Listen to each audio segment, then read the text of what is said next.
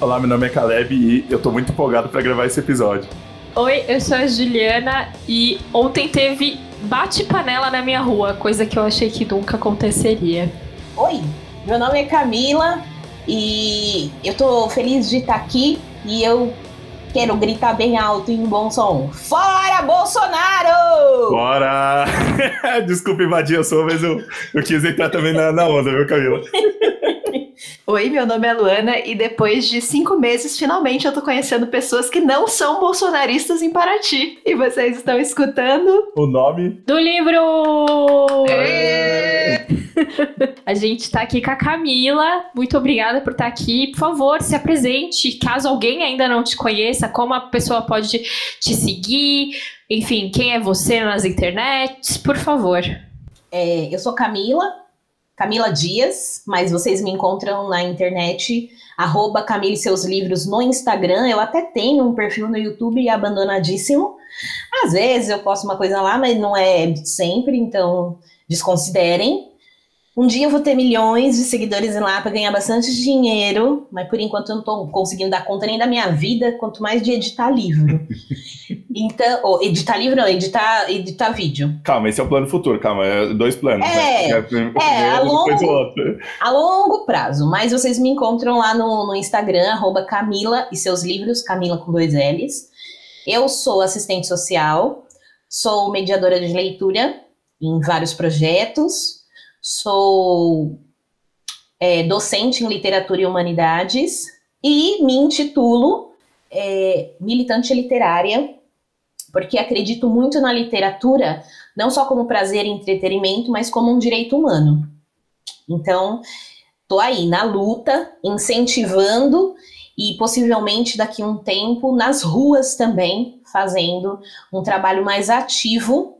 Queria muito construir uma biblioteca comunitária aqui na minha cidade, em Santo André. Vamos, Camila! Vamos, já tá tudo no esquema. Já conversei com a Bel Santos, que, que é coordenadora do IBEAC, da rede de bibliotecas comunitárias aqui de São Paulo. Então, a gente só tá esperando tudo isso passar para colocar a mão na massa. Livros não vai faltar para aquela biblioteca, tenho certeza. Sim. E, e aí a gente tá pensando muito nisso é um sonho para além das coisas que eu faço, o trabalho que eu, que eu faço com a literatura, que, que também é uma segunda renda para mim, eu penso que isso tem que chegar muito mais longe, né?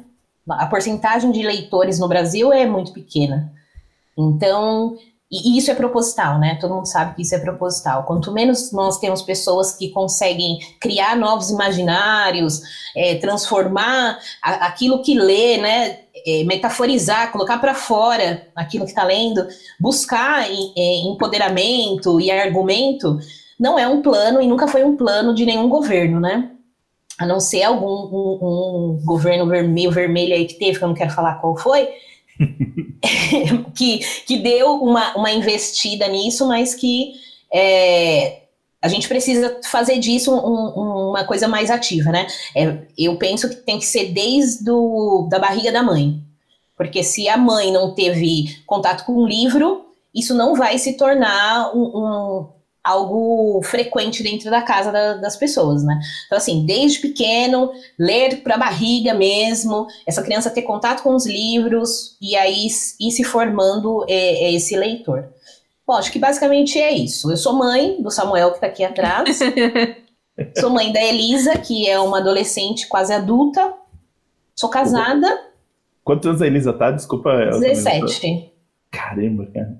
17 vai fazer 18 agora em agosto e acha que sabe todas as coisas da vida. Mas vamos deixar, né, gente? Ai, vamos deixar? Vamos deixar, entendeu? Não basta gente falar. É, a única, é o único momento da vida dela que ela vai pensar isso.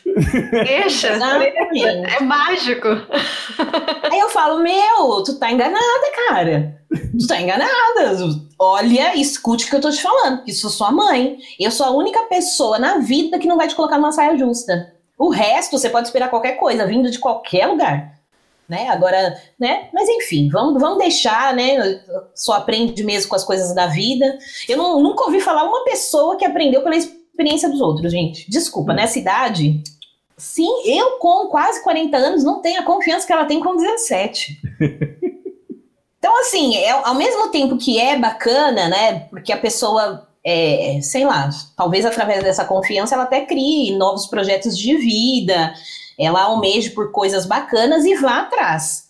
Isso é bom, né? A pessoa tem uma certa, assim, perseverança. Mas, por outro, gente, a gente sabe que vai quebrar muita cara, né? É, se for da, da, da biblioteca comunitária, Assim que acabar essa pandemia e você abrir essa biblioteca, a gente vai querer já gravar um programa aqui para você falar sobre isso e para a gente saber como faz para doar os livros depois para você. Os livros, principalmente, acho que infantis, que vai ser uma demanda super importante nessa sua biblioteca na biblioteca comunitária. Então eu já achei sensacional isso, eu não estava sabendo. Parabéns, achei lindo. Na verdade, assim, poucas pessoas sabem disso, mas é, uma, é, é algo que eu tenho dentro de mim. Porque, assim, a gente faz muitos trabalhos, mas para as pessoas que já gostam de ler. Sim. E, na verdade, eu quero e tenho a intenção de formar leitores. Né? Então, é, é algo que eu já venho trabalhando há muito tempo dentro de mim e aí conversando né, com, com pessoas. E, e, eu quero muito que isso aconteça. Já cheguei a conversar com a Bel, assim, bem por cima, mas ela falou: Meu, se quiser, é nós, né? Então, é, é um sonho. Então já tá fechado. já vai acontecer. Sensacional. Muito bom. Não, mas é porque é isso, né? Clube de leitura, a gente acha, é, até, assim, não forma leitores, é, tal, talvez o máximo incentive a ler mais, né? Que a gente fala, um trabalho de formiguinha, mas ninguém chega lá sem nunca ter lido, né? Então, fazer esse primeiro trabalho é super importante mesmo. Né? Mas acho que estamos nos adiantando aqui, depois a gente vai falar um pouco mais sobre isso, que a Camila tem muita, muitas coisas para falar sobre isso também. Mas a gente queria começar então com a jovem Camila. É, qual é que você veio de uma família de leitores? Você tinha incentivo para leitura? Ou você, é, da onde surgiu esse seu interesse? Como é que foi esse, esse seu começo com contato com a leitura? Então, na, na minha família, é, eu vivi boa parte da minha infância com os meus tios. E a única pessoa que teve a possibilidade, de fato, de estudar e, e fazer uma graduação foi a minha tia mais nova, que é a minha tia Beth. E quando ela ia para a biblioteca estudar, ela fez metodista, então quando ela ia para metodista estudar, eu era muito pequena, assim, cinco anos, ela me levava junto para ficar na biblioteca. Então lá eu desenhava, pegava os livrinhos infantis, tal, não sei o quê. Então esse foi o meu primeiro contato com livros infantis, né? Quando eu ia na biblioteca da faculdade com a minha tia e ficava lá. Quando eu comecei a, a estudar, de fato, né, primeira série, que hoje é primeiro ano, é, eu tive uma professora que ela pegava como se fosse, sei lá, cinco reais hoje em dia, e ela entrava em contato com a distribuidora de livros, com a editora, e ela comprava os livros e fazia dedicatória e tal, e dava para os alunos. Caramba. Ela, acho que ela colocava dinheiro também do bolso dela, porque era muito pouco que ela pedia. Acho que não era o valor inteiro do livro, mas aí ela fazia dedicatória. Eu tenho esse primeiro livro que eu ganhei dela até hoje. Que livro é esse? Chama O Galo Ciscador. Muito legal. legal, vamos lá. E assim, todo. É, ela fazia isso que quase é, é, bimestralmente, né? Então, é, mês sim, mês não ela fazia, ou ela fazia dois meses sim, pulava um tal. Eu sei que ao todo, do ano que eu estudei com ela, eu tenho nove livros que ela deu, que a gente fazia essa, essa junção né, de dinheiro, então ela dava tal. Então, assim, essa professora da primeira série, ela, ela ainda mora na rua da minha mãe, tá bem velhinha agora, né? Às vezes eu encontro com ela, ela nem lembra de mim, eu acho. Mesmo assim, eu falo, oi, tudo bem, não sei o quê. E ela existe ainda, e eu devo a ela e a essa minha tia, que me levava para a biblioteca, é, esse, esse primeiro contato que eu tive com os livros, né? E aí foi passando o tempo, é, aí eu, na adolescência, eu quis virar hippie, sei lá, plantar para comer, é, acampar tal, e aí os livros já não tinham tanta, tanta ênfase assim na minha vida, né? Eu lia alguma coisa tal, mas não assiduamente. Quando eu comecei a faculdade, novamente, novamente não, quando eu voltei a estudar novamente, depois de ter terminado o, o, ensino médio, aí eu comecei a ler mais, mas eu lia mais teoria, e aquilo ia me cansando também. Aí eu pegava e intercalava com algum livro de ficção tal. Eu lembro de, de ter lido é, Anarquistas Graças a Deus, na época da faculdade, não fugia do, do social, né? Sempre estava ali. Mas eu lia também, assim, Harry Potter tentei ler, não consegui, porque não é minha praia mesmo, fantasia não, não rola. Mas eu intercalava com outras ficções, romances e tal. E aí acho que é, com a faculdade eu comecei a ler muito mais. Então acho que foi esse o meu, o meu trajeto, assim, é, como leitora. Né? E aí o Instagram veio só depois de um tempo, quando eu realmente queria dividir a minha, as minhas leituras com, com as pessoas, e não tinha pessoas que liam ao, ao meu redor, né? A minha família, apesar de, de, sempre ter apoiado os estudos e tudo mais, mesmo porque somos de uma família periférica, negra, pobre, então só via a, a perspectiva de transformação e de melhorar a qualidade de vida através dos estudos. É, então eu sempre tive muito, muito essa questão de, de do apoio, mas é, leitores assíduos, minha família não é, né? Não, não são. Tipo, eu tenho uma tia que lê bastante, que é minha tia mais velha, e tenho minha tia mais nova, que lê também bastante por conta da, da formação dela de psicologia direito, tá? Então, é, é, lê bastante, mas não é uma família inteira de, de leitores, né? Nossa, essa história da sua professora é muito tipo. Eu tava um dia desse conversando com uma, com uma amiga minha que é professora de redação, e ela tava falando sobre. Porque teve aquela polêmica do Felipe Neto lá, do que ele falou que os professores tinham que ensinar literatura. E, cara, olha o esforço que um professor tem que fazer porque não tem recurso, não tem biblioteca, ou a biblioteca fica fechada dentro da sua escola, né? Não Na minha escola que livros, eu... né? Não Os podia. Não, não, é, eles não são feitos para manusear, né? Tem que ficar ali que não estraga. É, é bizarro, então, e provavelmente ela tirou, assim, uma baita iniciativa, assim, mas provavelmente ela estava tirando do salário dela, sabe? Tipo, ela pedia uma ajuda de custo, mas, sabe? Olha que coisa de louco, né? Tipo, e ela que ia buscar os livros, tal, ela abria Sim. a caixa assim perto da gente. Aí ela tinha todo um cuidado de fazer as dedicatórias assim para cada aluno. Então não era uma coisa que ela escrevia. Ela era tipo Conceição Evaristo, escreve um autógrafo para cada pessoa. Então ela escrevia uma uma dedicatória para cada aluno. Eu, lembro que na minha ela escreveu que eu era muito inteligente, não sei o quê, enchendo a bola assim do aluno, né? E no final ela colocou que você se torne uma grande leitora. E, e, isso aconteceu, né, de fato. E tem uma coisa legal nessa história que é essa coisa do livro, de ter o livro novo, né? Assim, não, não tira, lógico, não tira o valor das bibliotecas, das coisas, mas é, de ter essa coisa sua que você pode pegar e levar embora, né? Assim, tem uma coisa meio é, acho que de interagir, né? Que a gente, que isso que você falou, né? Do livro que fica guardado e não tem o contato mesmo das pessoas, né? É o livro, o livro ele é um, um bem, né? Também. Ele é um bem. Ele, pode, ele é um bem de consumo, porque você compra, lógico que você tem que dar o dinheiro. É um bem cultural. Então, você tem que ter na, nas suas mãos. Eu acho que as pessoas têm que ter direito ao objeto livre. É. Você tem que pegar, tem que sentir aquilo é meu, faço o que eu quiser com ele. Se quiser sei lá, dar para alguém emprestar, é, riscar, fazer o que quiser, é meu, né? É um bem meu. Então, é, é, é, como se uma pessoa trabalhasse, sei lá, numa metalúrgica que é um carro, né? Que é um bem também, né? Que vai servir para várias coisas, e aí, indiferente do que vai servir, mas ela, ela produz, ela produz aquilo e tem a, capacidade de, de ter aquilo também, né?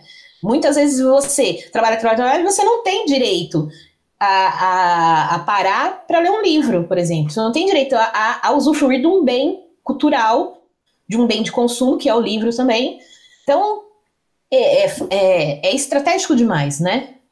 É, não ter isso. E essa professora, ela, sei lá, quando foi isso, gente, que eu estudei na primeira série, não lembro o ano. Mas lá já, naquela época, ela já tinha talvez um, um pensamento desse, né? De vou entregar o livro, o livro é da pessoa, ela faz o que quiser tem, ela tem o direito, ela já tem que saber que ela tem o direito a isso. E era uma escola pública, na periferia. Mas assim, dessa fase da sua infância, além do Galinho Ciscador, que com certeza marcou, porque né, foi esse seu primeiro livro mesmo, né, que você teve seu. É, você lembra de alguma coisa que você gostou de ler, que te marcou como leitura? Ou mesmo alguma leitura obrigatória dessa época, se teve, ou para você, como é que você lidava com isso também? Então, não. É, tem uns livrinhos, né? Que eu e minha tia a gente brinca até hoje com isso. Tem uns livrinhos que ele vem, ele vem tipo uma caixinha assim, quatro livrinhos dentro de um box. Os livrinhos bem pequenininho mesmo, de bolso. E eu queria muito pegar aqueles livrinhos. Só que na época minha avó era viva. Minha tia trabalhava. E aí eu ia e pegava escondidos os livros. tipo, eu esperava ela ir fazer, sei lá, alguma coisa na cozinha, ia e pegava os livros e lia tudo, mas era história assim, dos irmãos Green, era contos de fada, sabe? É, Chapéu de Vermelho, sei lá, João e o Pé de Feijão. Tipo, é, e esse boxinho de livro, gente, era o meu sonho de consumo. E ela não deixava pegar, porque ela tinha essa coisa de, tipo, os livros têm que ficar. É, tem, que, tem que ser manuseados, mas tem que ser bem cuidados. E ela achava que eu ia estragar. Então, o que marcou, assim, a minha vida foi esse box de livrinho com, com é, contos, né? Contos de, de fadas, assim. Historinhas para criança. Agora, uma leitura obrigatória que eu lembro Aí já era mais na, na fase mesmo de adolescência, que foi o Dom Casmurro, né? Que até esses dias eu, eu tive a oportunidade de escrever a apresentação para a edição da Antofágica e mencionei isso que o Machado de Assis ele foi apresentado para a gente de uma forma totalmente desconexa do que ele era, né? Então, assim, é, não, não, não disseram todo o trajeto. Eu acho que isso é fundamental, é isso que aproxima o leitor do autor. Então, se você conhece um pouco da vida do autor e você consegue se enxergar um pouquinho que seja nessa trajetória dele, com certeza você vai se interessar. Né, pela literatura que ele fez. Então, isso não foi colocado. Não foi colocado que Machado de Assis era uma pessoa pobre, que tinha uma doença, que a mãe dele era lavadeira e que é, ele tinha tique nervoso sabe? Coisas assim que todo adolescente tem, de uma certa forma. É, negro, principalmente, né? Uma, um Machado de Assis embranquecido. Então, lembro de ter feito essa leitura, ai, um pé no saco, que esse Bentinho e essa Capitu, não sei o que, não entendia nada. Ai, gente, que chato. Aí depois de um tempo, aí já na época da faculdade que eu fui reler o Dom Casmurro, e aí eu entendi muita coisa do que estava escrito lá. Construir é, sentido, né, naquela leitura. Só uma coisa, essa coisa do, dos clássicos, né, do, do Felipe Neto lá e da, da, das críticas, é, acho, acho eu que essa... É, o embranquecimento do, do, do, Machado vem de, vem de tanto tempo que eu confesso que quando eu estudei não tinha, é, não era, uma, não era nenhum uma questão isso, né? Dele ser negro ou mesmo dessa, dessa imagem. Porque uhum. o que tinha era essa coisa, sempre essa coisa meio hierárquica de cima para baixo, né?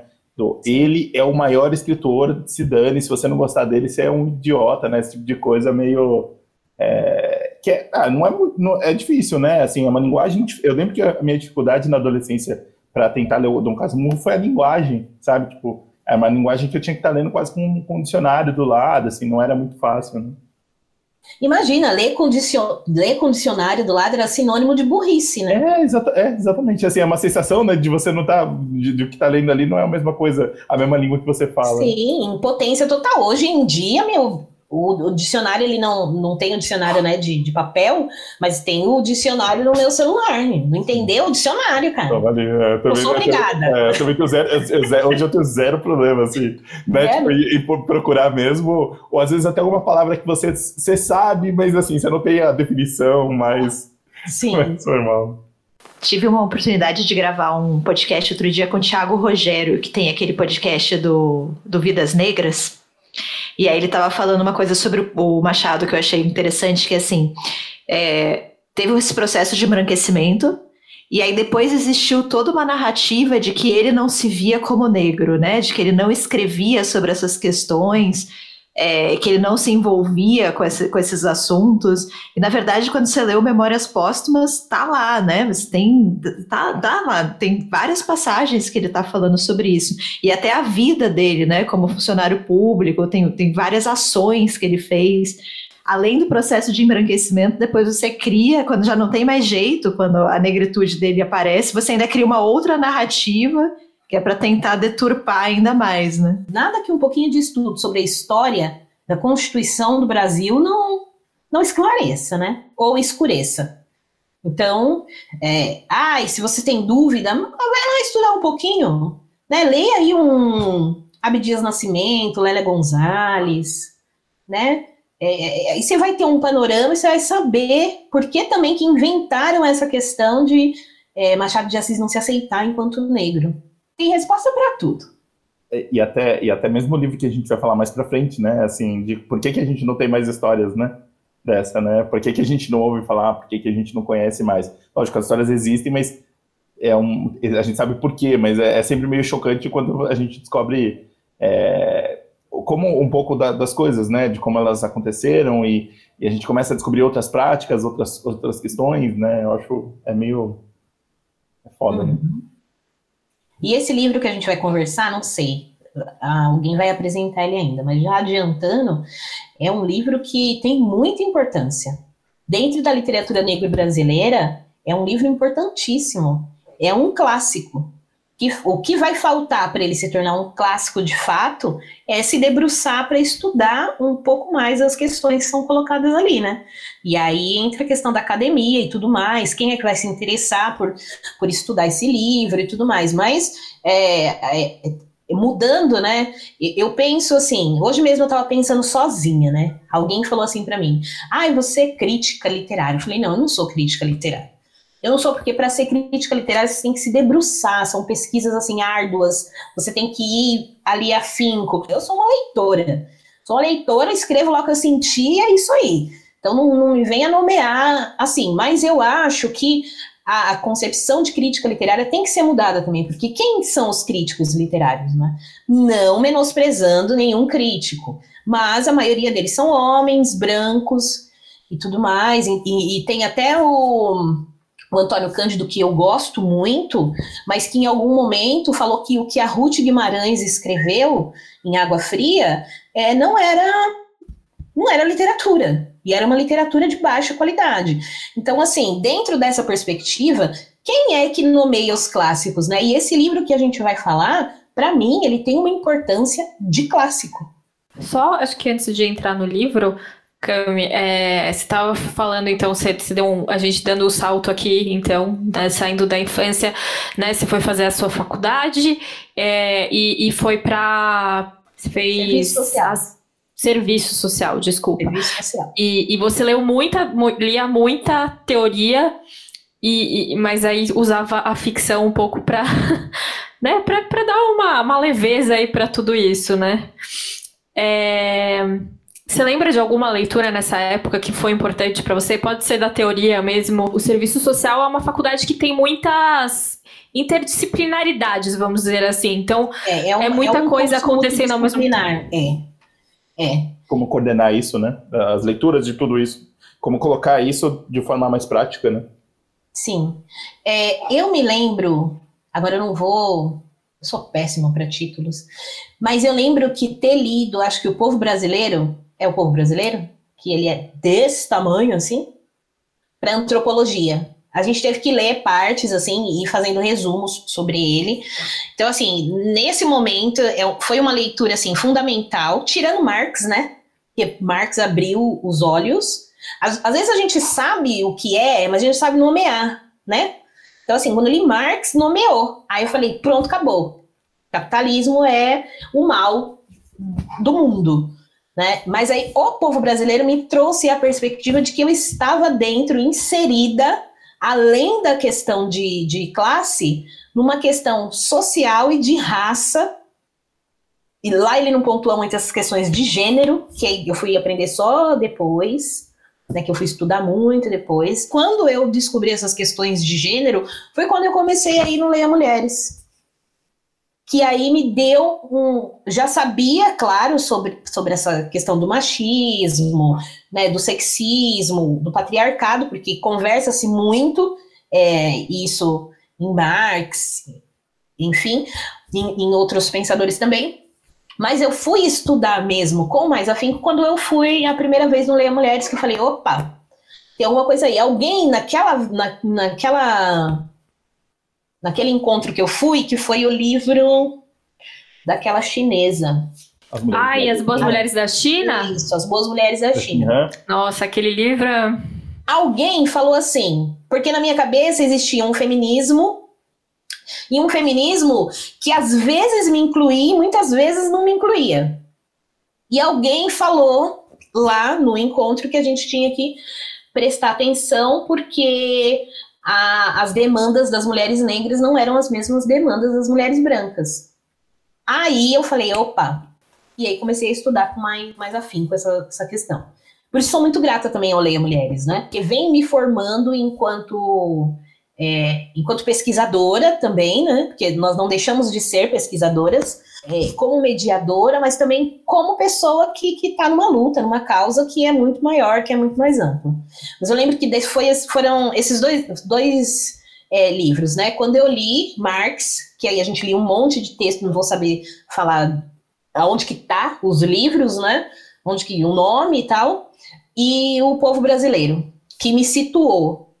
Camila, você sabe que o, do povo brasileiro, nossa, agora você falou, sabe, sabe, o livro que você fala assim, não, esse aqui eu preciso passar por ele, eu ainda não li, assim, eu já li alguma outra coisa da Darcy, mas eu vou, então, eu vou, existe... vou, vou, vou corrigir, assim. Se você não quer é, é, ler o livro, porque agora também a gente está num, num, momento, né, que não tá legal de pegar um calhamação assim e tal. Tem o documentário, né? Tá.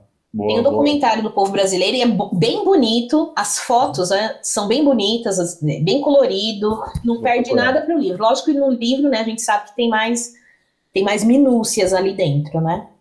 Acho que agora a gente pode partir para Camila, influência literária, né? Para a parte. E os projetos, os né? Projetos, a gente tem que falar sobre isso. Camila, fala pra gente como é que. Como é que é, a gente sente que, conversando aqui com as pessoas, né, nesse, nesse quadro que a gente faz de, de registro, assim, é, que a ideia de falar sobre livros na internet surge para encontrar outras pessoas, né? A gente acho que tem uma necessidade de quando a gente lê de querer é, lógico, você como, como, mediador, enfim, né, tem toda essa questão, mas quando é que surge essa ideia de fazer o perfil? O que, que você acompanhava na época? Já era alguma coisa? Como é que foi para você esse, esse começo de, de é, enfim, de, de aparecer, de estar tá mesmo junto na internet falando sobre livros? É, então, eu, eu comecei a colocar os livros que eu lia, né, eu, eu trabalhava em São Paulo, então eu tinha que pegar trem, metrô, e, e, música já não estava fazendo mais minha cabeça, assim, né? E eu tinha muita dificuldade de ler com barulho. Foi também nesse período que eu. Agora pode cair um terremoto que eu continuo lendo e ninguém me trabalha. Porque no trem é salgadinho, bala, chiclete, sombrinha, cortador de unha, sei lá, o caralho que é, né? E aí você fala, meu, vai que vai, né? chega um, um, certo momento que aquele barulho virou é, é som ambiente, né? Você não liga mais, tipo, vai. E aí eu, eu lia muito, porque demorava, sei lá, uma hora e meia para ir, uma hora e meia para voltar. Três horas fazer o quê? Ficar escutando os caras vender coisa? Nem, nem fone eu colocava, vai que vai. Lia, lia, lia, lia, lia muito. E falava, meu, preciso falar com alguém sobre isso. Aí falava com as pessoas, as pessoas diziam assim, aham, eu lembro que eu li aquele livro lá que o nome é enorme. Eu te falaria, não sei o que lá, não sei o que lá, né? Não sei. Eu receberia as notícias dando. Isso! Eu recebo. Gente, aquele livro, é, lógico que eu tenho algumas questões, né? Com relação à escrita. Mas ele fala umas coisas tão bonitas. E aí eu chegava lá no meu trabalho e falava, gente, ó, oh, escuta isso, escuta, escuta isso. Aí lia. Aí a pessoa olhava e fazia assim, aham. E eu, tipo, você não entendeu? Aí ia de novo.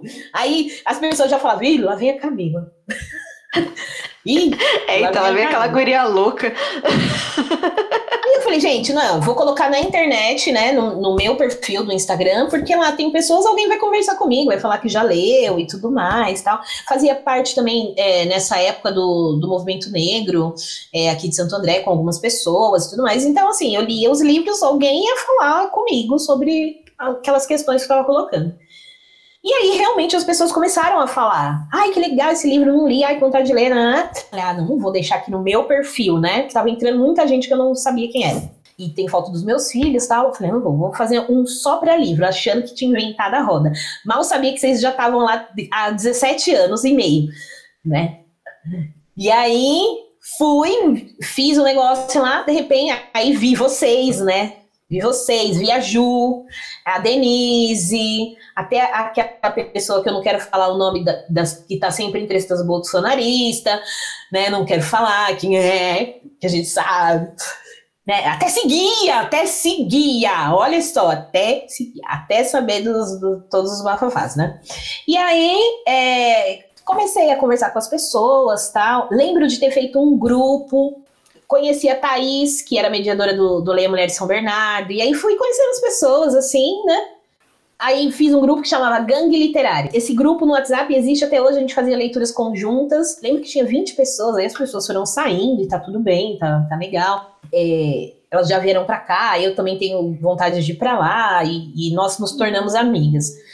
Mas eu achava que tinha realmente inventado a roda e não, e vocês já estavam lá, e eu comecei a conversar com várias pessoas. Eu falei, gente, esse mundo existe, agora, agora eu tô aqui fazendo parte desse mundo. Até o dia que de fato eu conheci vocês.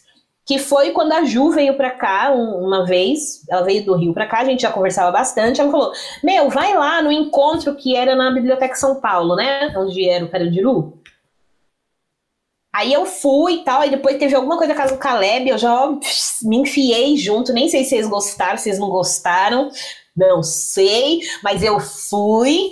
E aí comecei, né, aí no Leia Mulheres também, depois de um tempo fui no Espanador, que eu sinto muita vontade, e eram encontros maravilhosos.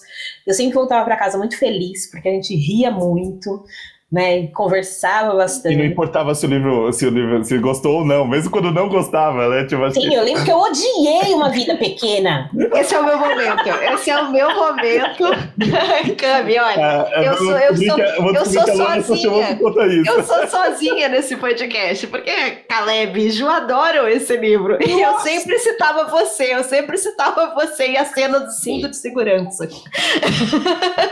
Gente, que livro é absurdo, gente da Camila indignada. Indignada, não, ela, indignadíssima. Ela, se pudesse, ela falava assim: Não, vocês vão me pagar de volta esse livro e o tempo que eu gastei isso aqui, cara. Porque. Cara, eu fiquei assim muito indignada. Como que pode? Gente, não é apelo demais. Ainda me falaram assim: não, mas ela quis mesmo trazer esse apelo.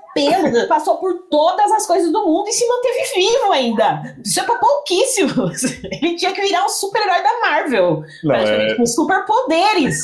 Porque não é possível aquilo. Gente, olha, eu só queria dizer que é aquele clube, cara. Eu lembro da indignação, assim, mas era uma coisa muito genuína, assim, sabe? Do tipo, sério mesmo, gente? Sério? É, é isso mesmo? E as pessoas, nossa, porque. Né? E eu olhava e fazia assim, cara. É o bingo da desgraça aquele livro. O bingo da desgraça. Tava nesse encontro? Né? Eu tava, eu tava. Gente. E eu compartilhei da sua indignação, tá? Eu me senti representada ali. Mas enfim, ele tá aqui ainda, eu guardo ele assim, para lembrar desse momento, entendeu? Pra, Nossa, um dia eu fui num clube com esse livro, esse livro é horrível, não gostei, péssimo, as pessoas adoraram, menos eu e a Lu. O Caleb, só de despeito, ele elegeu como a melhor leitura do ano dele. Sabe o que, que é isso? Desculpa, gente, desculpa. Não, não foi nada pessoal, eu agradeço vocês continuarem amigas nossas aqui. Do ano! Do ano! Só queria, só queria deixar isso registrado. Não, é, e assim, não, e só uma coisa, né? A gente, a gente eu, eu, eu, às vezes converso com a Juliana a gente tem muito uma questão de que livros, que às vezes você lê o livro, é importante para você, mas o livro tem problemas e às vezes você não aceita, né? Você fica meio agarrado, sabe? Tipo, não, mas esse livro, ele conversou comigo. E, e as pessoas se sentem ofendidas, assim. Mas eu acho que Vida Pequena é, eu entendo todos vocês. Eu acho que você tem razão também, mas eu. Tenta justificar, né, que aquilo é bom. Chama-se negação. É normal. Exatamente, Lu. Exatamente. negação. Eu só, queria, eu só, queria, dizer uma coisa. Em outubro sai o novo livro dela, hein? Puta Fica que aí... pariu! eu não vou ler nunca! Cadê, gente? Só, só para aliviar um pouco aqui. Essa desgraça desde 2020 não é tão pouca. Não, ainda é pode é, piorar. Uma é, pandemia ainda leu um é, monte. É. E se tiver ainda 500 páginas, nossa, vai ser melhor ainda, né? Ô, ô, Camila, voltando aqui, é, o, o, o, como é que foi é, esse contato que você falou do, do Leia Mulheres? É, porque também começou, é, fala, começou também junto nessa época, né? Acho que meio tudo, tudo meio junto, né? É, como é que foi para você desse, desse começo? Enfim, é porque a Cami, a, Cami, a Cami começa a participar do Lei aqui em São Paulo e do de, de São, São Bernardo, né, São Bernardo, Cami? Né? Não, não, de São Bernardo eu fui uma vez só, porque era muito fora de mão para mim, apesar de serem cidades assim coladas, para eu chegar até o lugar era muito fora de mão, tal. Eu fui uma vez só para conhecer, né? Eu, eu, eu lia uhum. os livros, como eu não tinha como ir para São Paulo naquela época, porque eu trabalhava no dia do, do Leia Mulher São Paulo. Então, o que acontecia? É, eu lia os livros daqui de São Bernardo. Então, eu comprava os livros, lia, mas não conseguia também ir por conta do horário e tudo mais, e porque era fora de mão, então eu fui uma vez só. Mas eu comecei a ler, a ir no, no Leia Mulheres, começo de 2015, assim. É, Foi. E aí, de, de lá, eu não, não parei mais de ir, tava em todos os e me entristecia até quando, assim, quando eu não conseguia ler o livro, ou quando o livro era muito ruim, porque teve um que também que eu li, que era aquele lá da Dark Side de, de beiradinha rosa. Ah, Menina Submersa, sim. Ai, olha como eu descrevo os livros. Ah! Gente, que horror, cara! O pessoal não sabe o nome do livro. Eu não sei por que vocês estão me chamando para essa conversa, gente. Eu não sei o nome do livro, eu não sei o nome do autor, eu não sei, não sei nada. Mas a, a Ju e o Caleb são muito impressionantes. Você fala, não, é um livro que é meio verde água. Assim, ah, é esse. Não, falei, beiradinha rosa. Ela é uma menina submersa. É, aquele que eu falei. Eu acho, eu acho que não sei o que com a. Eu falo o nome dele. Então, e aí a gente leu esse livro no Leia Mulheres de algum ano aí, sei lá, e eu não fui, porque eu não gostei do livro. E eu fiquei triste, eu falei, nossa, eu devia ter ido. Não, eu ficava muito triste, gente, de verdade, uma coisa assim que pegava no meu âmago, porque eu adorava estar junto com as pessoas e tudo mais. E aí, num, num momento lá, eu falei, vou levar para minha cidade. Né, vou levar para minha cidade. Se não tiver ninguém para mediar comigo, eu medir sozinha, tal. E estamos aí até hoje. É, o Leia, o Leia de, de Santo André continua na pandemia, né, né, né, né, Cami? Que tem alguns, enfim, a gente deu a liberdade para cada mediadora escolher, né? Porque tem aqui em São Paulo, por exemplo, a gente resolveu não fazer, mas então quem quiser participar dos encontros de Santo André, é só, é só, é só olhar no perfil da Cami, né? Que, que tá. Ainda, tem o um está... perfil do, do Leia Mulheres Santo André. Tem também, né? Tem. Então lá tem todas as informações, a gente está fazendo também pelo Meet. Então eu coloco sempre o, o link uma hora antes do encontro começar. É, tem uma galera que é assídua, né? E, assim, é, a pandemia também deu abertura para para pessoas de outros lugares chegarem tal, e estar tá participando também. Isso é bem legal. Conhecendo bastante gente também de outros lugares do Brasil, bem bacana. Teve até pessoas de fora do Brasil também que participaram, Argentina, teve uma do Japão, que aí me acompanha no perfil e falou: não, quero participar do, do clube, né? Se não fosse pandemia, não teria essa, essa oportunidade. Então é bem, bem bacana. Né? É, vamos tirar também algumas coisas boas, né, dessa pandemia, se é que dá, mas conhecer pessoas, né, e pessoas bacanas nesses momentos faz diferença também, né? Deixa o nosso coração mais quente, a gente fica com um pouco mais de esperança, né? E aí vocês falaram para eu dizer um pouquinho mais dos projetos. Bom, vou falar. Então, Leia Mulheres aqui já, já falei, né, de Santo André. Nós nos encontramos uma vez por mês, sempre aos sábados, às 15 horas. Então, tem todas as informações lá no arroba Leia Mulheres Santo André. É, eu tenho também um projeto que está meio paradinho, né? Porque ele tem que ser presencial, que é o projeto Livro Livre, em que a gente conversa num ciclo de um mês, um mês, às vezes um mês e meio. São três encontros e no quarto encontro o leitor vem, ou o autor vem para conversar com a gente. Então esse clube ele tem mais uma característica de formação de leitores. E essa aproximação do autor com o leitor faz total diferença. Eu lembro de uma vez o Sérgio Vaz veio no nosso projeto, que a gente é, tem esse projeto no Sesc Santo André.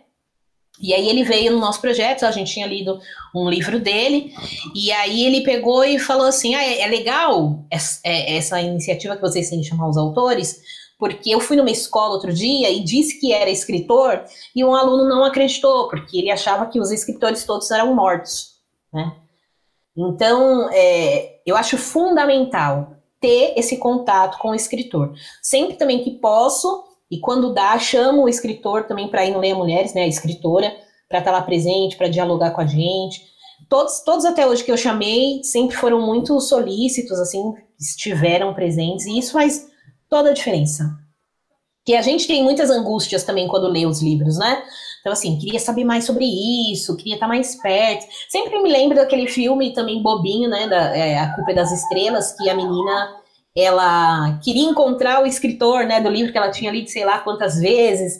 E aí, quando ela encontrou, ela teve uma decepção horrorosa. Isso pode acontecer também, né? Mas é, eu acho importante. O autor precisa estar disposto, né?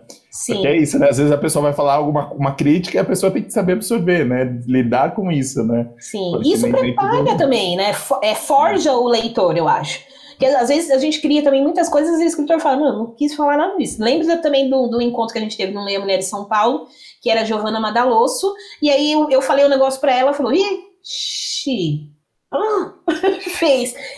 Nossa, não tinha pensado nisso. Então, assim, a gente constrói também muitas coisas, né? O imaginário, ele, ele vai fluindo, criatividade a mil na cabeça, né, de quem lê.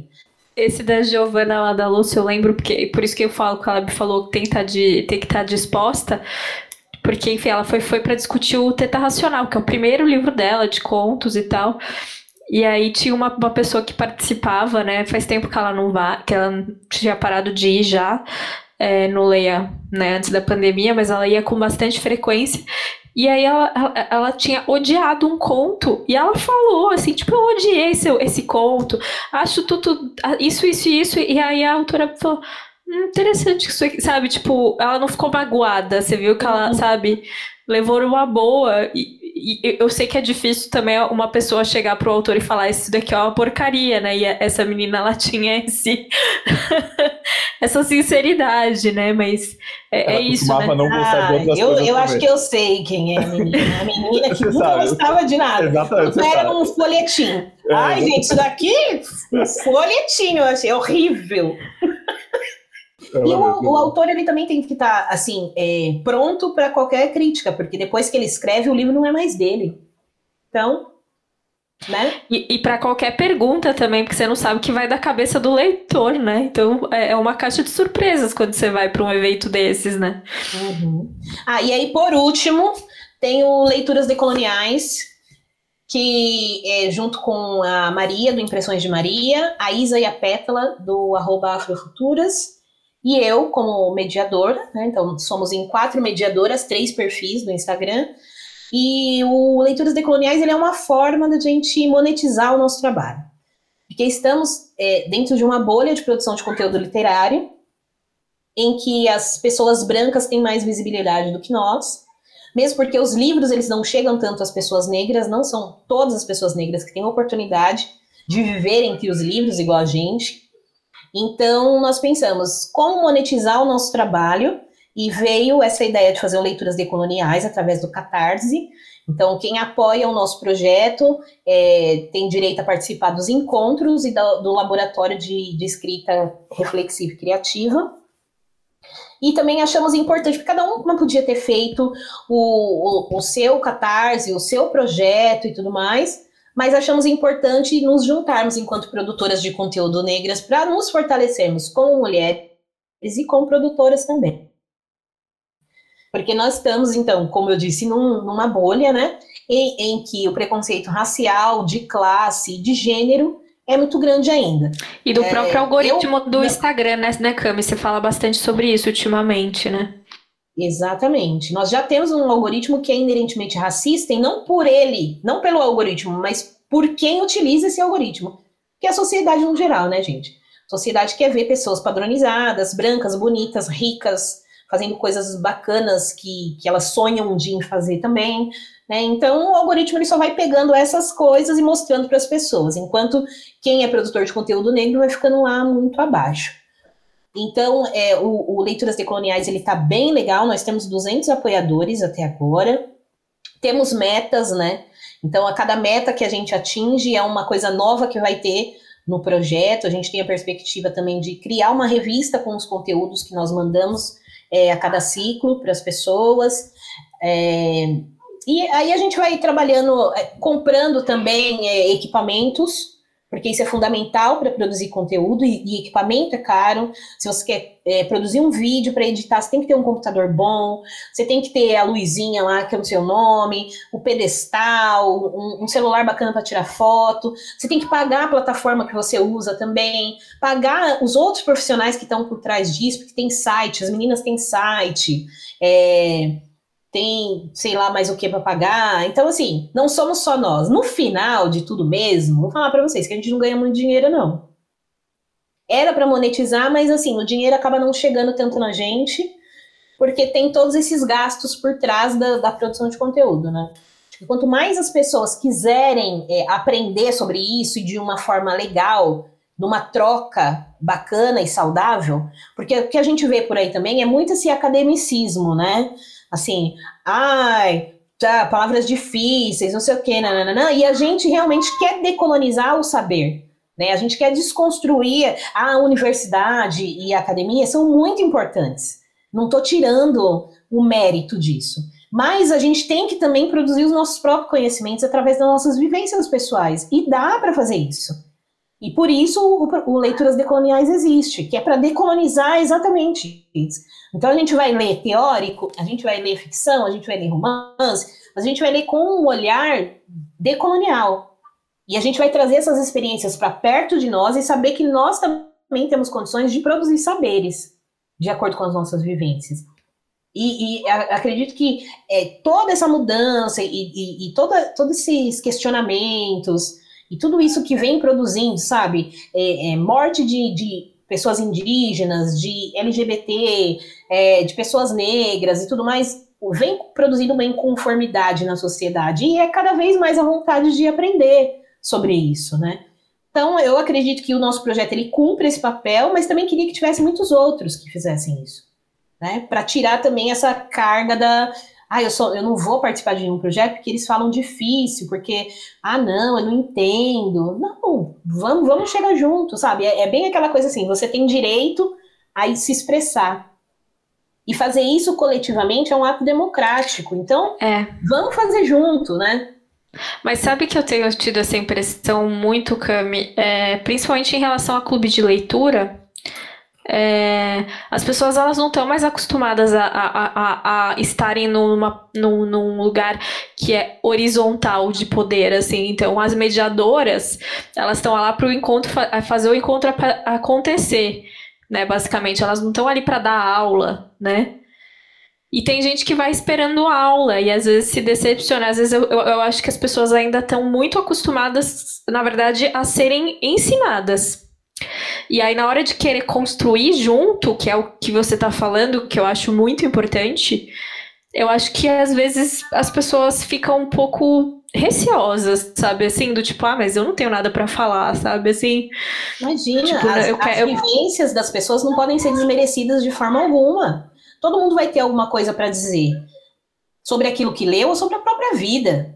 E isso é incontestável. Então, vamos todos, todo mundo nos, nos unir, né? Eu estava lendo esses dias um livro da Otávia Butler, que é a Parábola do Semeador. Não sei se vocês já leram. E nesse livro, é, é uma distopia, né? Então ela está falando sobre 2027, que a gente já está próximo. Mas ainda não está tanto, é, as situações não estão acontecendo tanto quanto acontecem no livro. Mas o sentido maior do livro inteiro é a coletividade. Então, assim, nada vai ser feito e nada vai ser transformado se a gente não se unir enquanto coletivo. Esse é o, é o fundamento do livro. Né? Então, é, eu, eu não vejo outra forma. É, eu estou pregando muito a questão das leituras compartilhadas, das leituras é, coletivas, é, de estar sempre junto, porque eu, eu só vejo um sentido. A gente só vai conseguir sobreviver se nós estivermos em coletivo.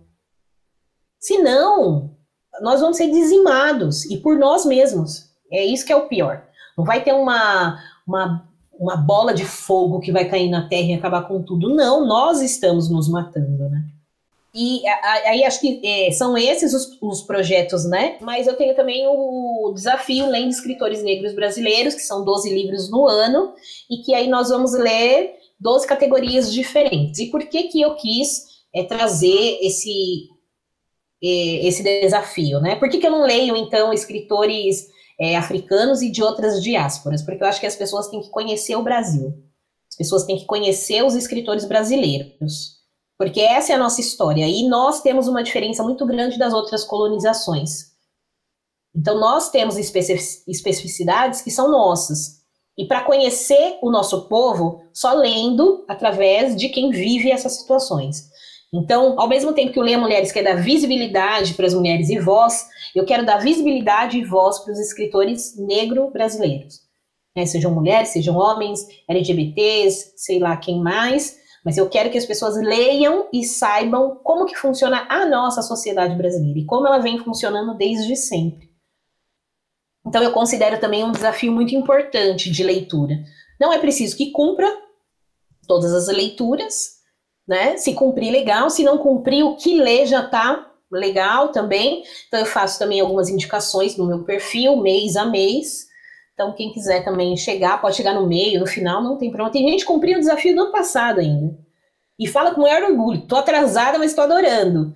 Tá? Então, assim, não, não tem prazo para isso, né? Porque a leitura, ela, além de trazer o conhecimento, ela tem que ser por prazer. Então, não, não existe prazo para aderir, né, para adquirir conhecimento. A gente vai fazendo isso diariamente, né? Ai, falei pra é. cacete, gente. Não, Puta pô, merda. A, a, minha pergunta é: você sobra tempo pro quê, cara? Como é que você arranja não, tempo? Olha, vou falar. Me perguntam sempre isso também. Sim. Aonde que eu vou colocar leitura se eu faço isso, isso, isso, isso? Gente, falando sério, eu tenho um companheiro que divide as demandas de casa, dos filhos, tudo comigo. Então, quando eu tenho alguma coisa para fazer, ele me ajuda muito.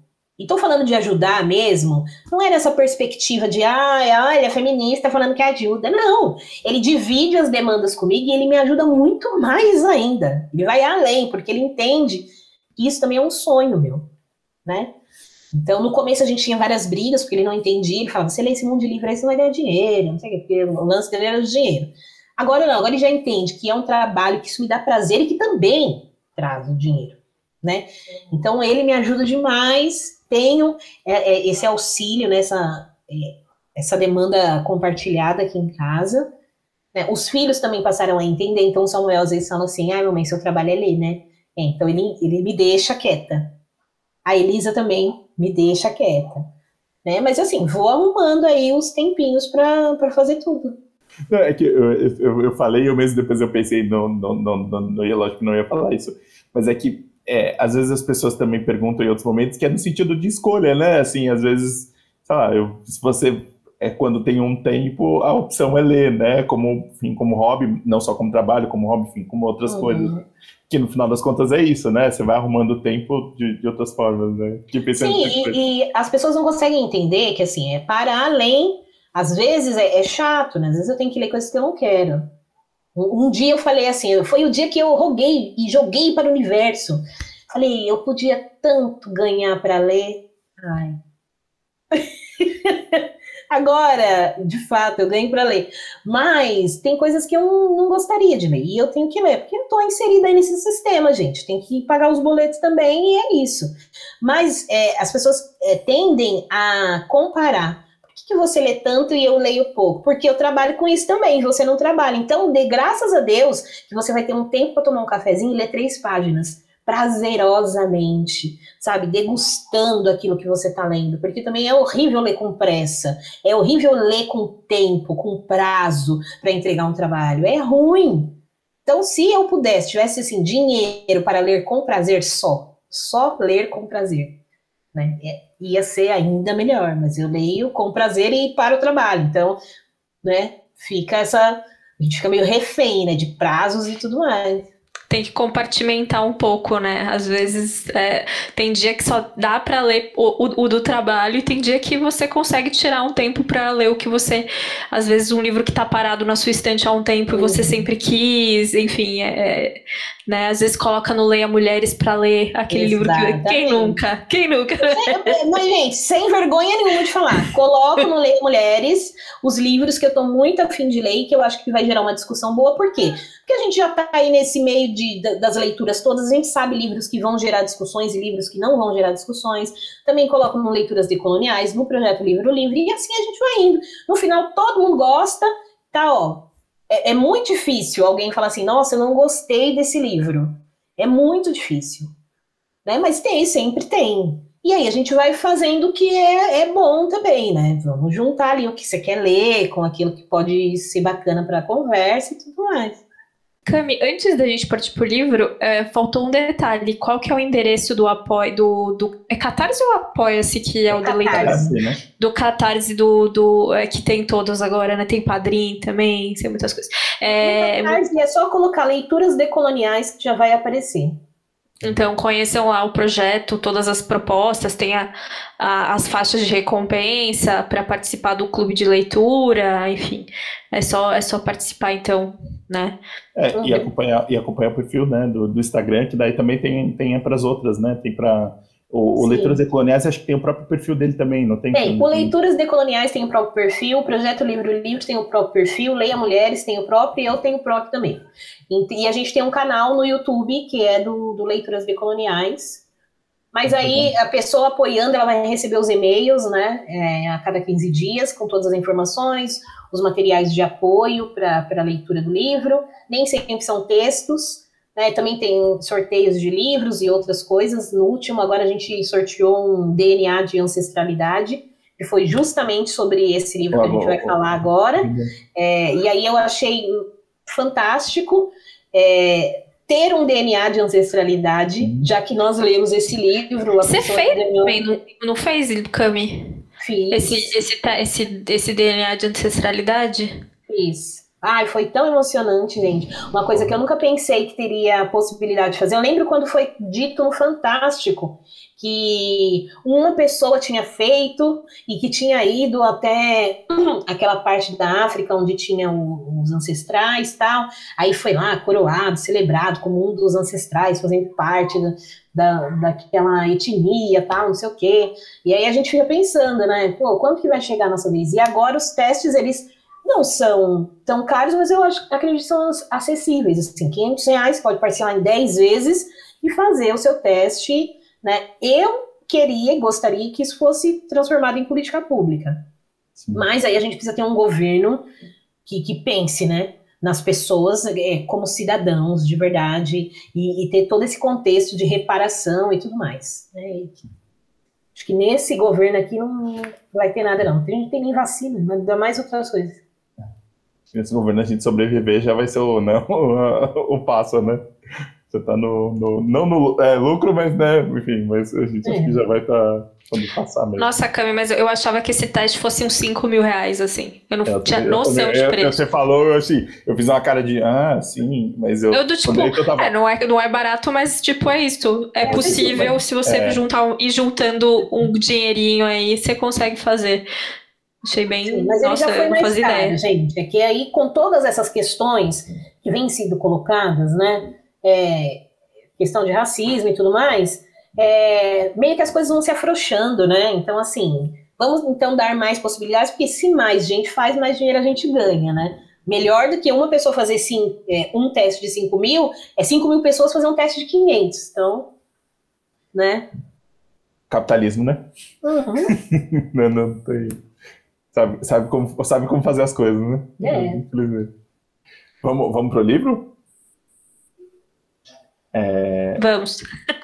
Obrigado, Juliana. É, gente, a, a, gente agora vai, vai conversar sobre o livro e, olha, confesso que foi um livro. Eu, eu, eu, eu, eu já tinha visto, mas eu não tinha lido ainda e foi. Cara, foi pesado, assim, foi, foi intenso. É, quem, quem, quem faz uma sinopse dele? É... Primeiro a gente tem que dizer que livro que foi, né? É, desculpa. Nós, nós conseguimos manter o suspense. Hoje, pela primeira vez, acho que a gente ficou o episódio inteiro aqui. É, o livro é o Água de Barrela, né, da Eliane Alves Cruz. É, foi publicado aqui agora na, nessa edição pela, pela Malê, né? E quem, quem, quem se arrisca numa sinopse que é um, é um, um... Achei, achei uma sinopse complicada. Quem vai? Você consegue fazer, Camila?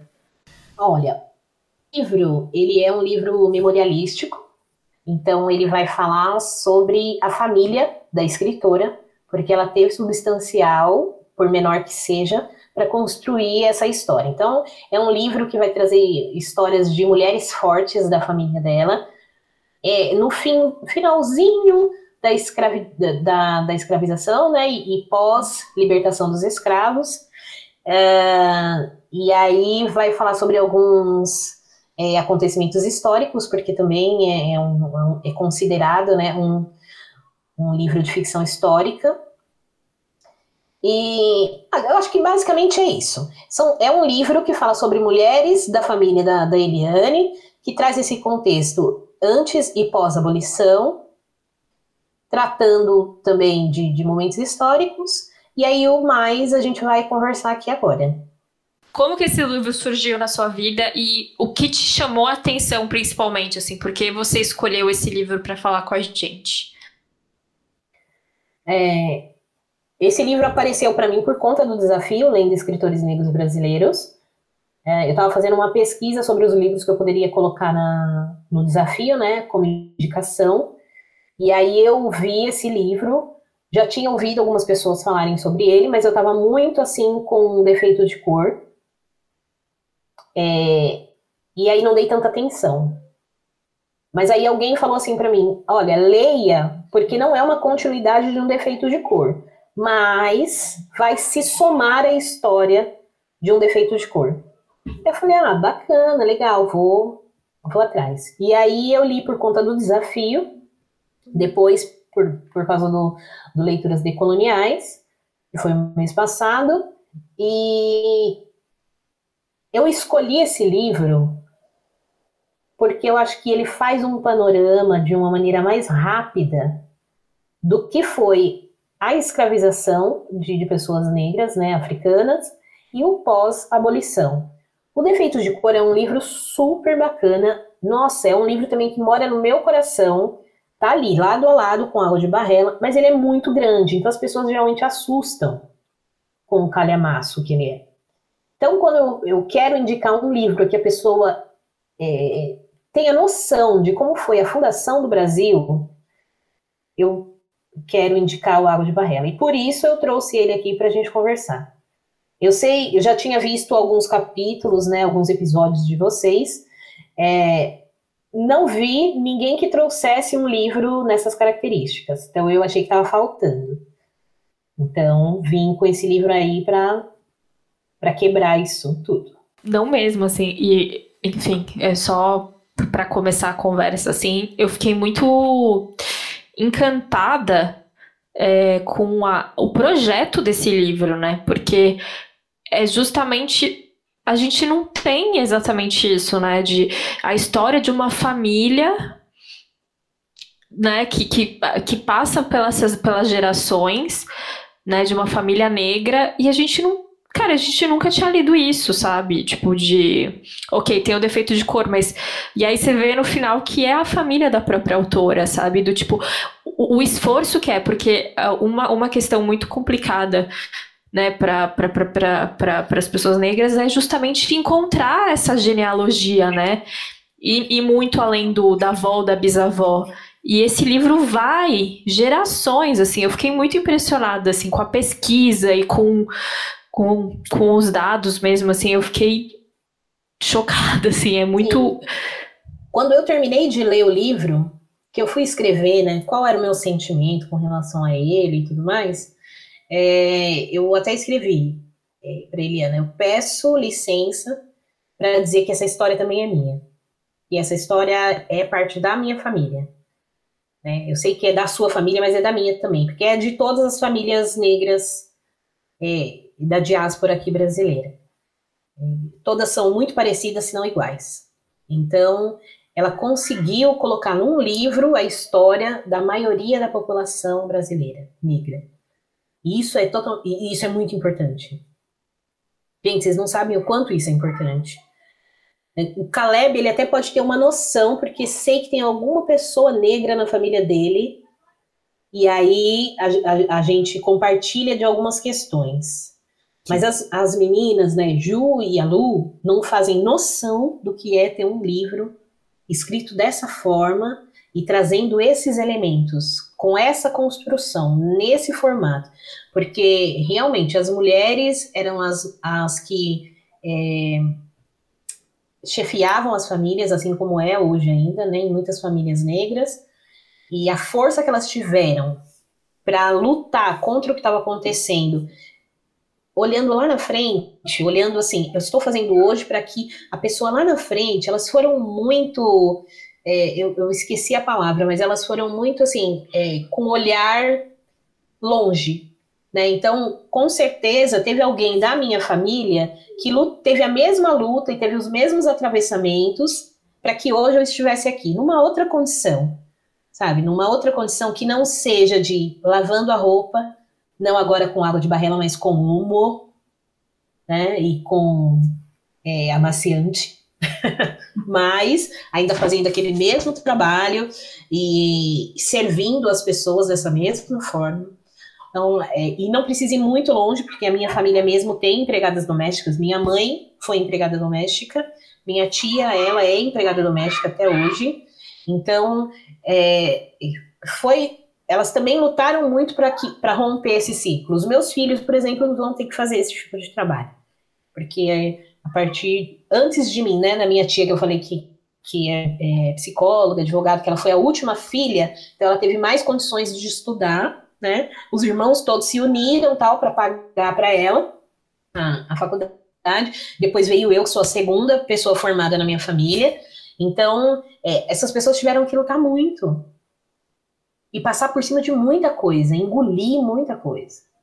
É, Camila, eu ia falar que se é, é, a parte que mais me, que, que eu acho, pensando nisso que você falou, é, pensando no caminho, né, que o livro percorre, né, o livro, a gente, né, o livro começa com dois personagens vindo, né, é, da África, né, nos tempos negreiros uhum. ainda, é, a, a, a, companheira do, do irmão do, do, do personagem, é, eles chegam para uma família, né, que é a família é, da Tosta, se não me engano, alguma coisa assim. Isso. E é, é, muito.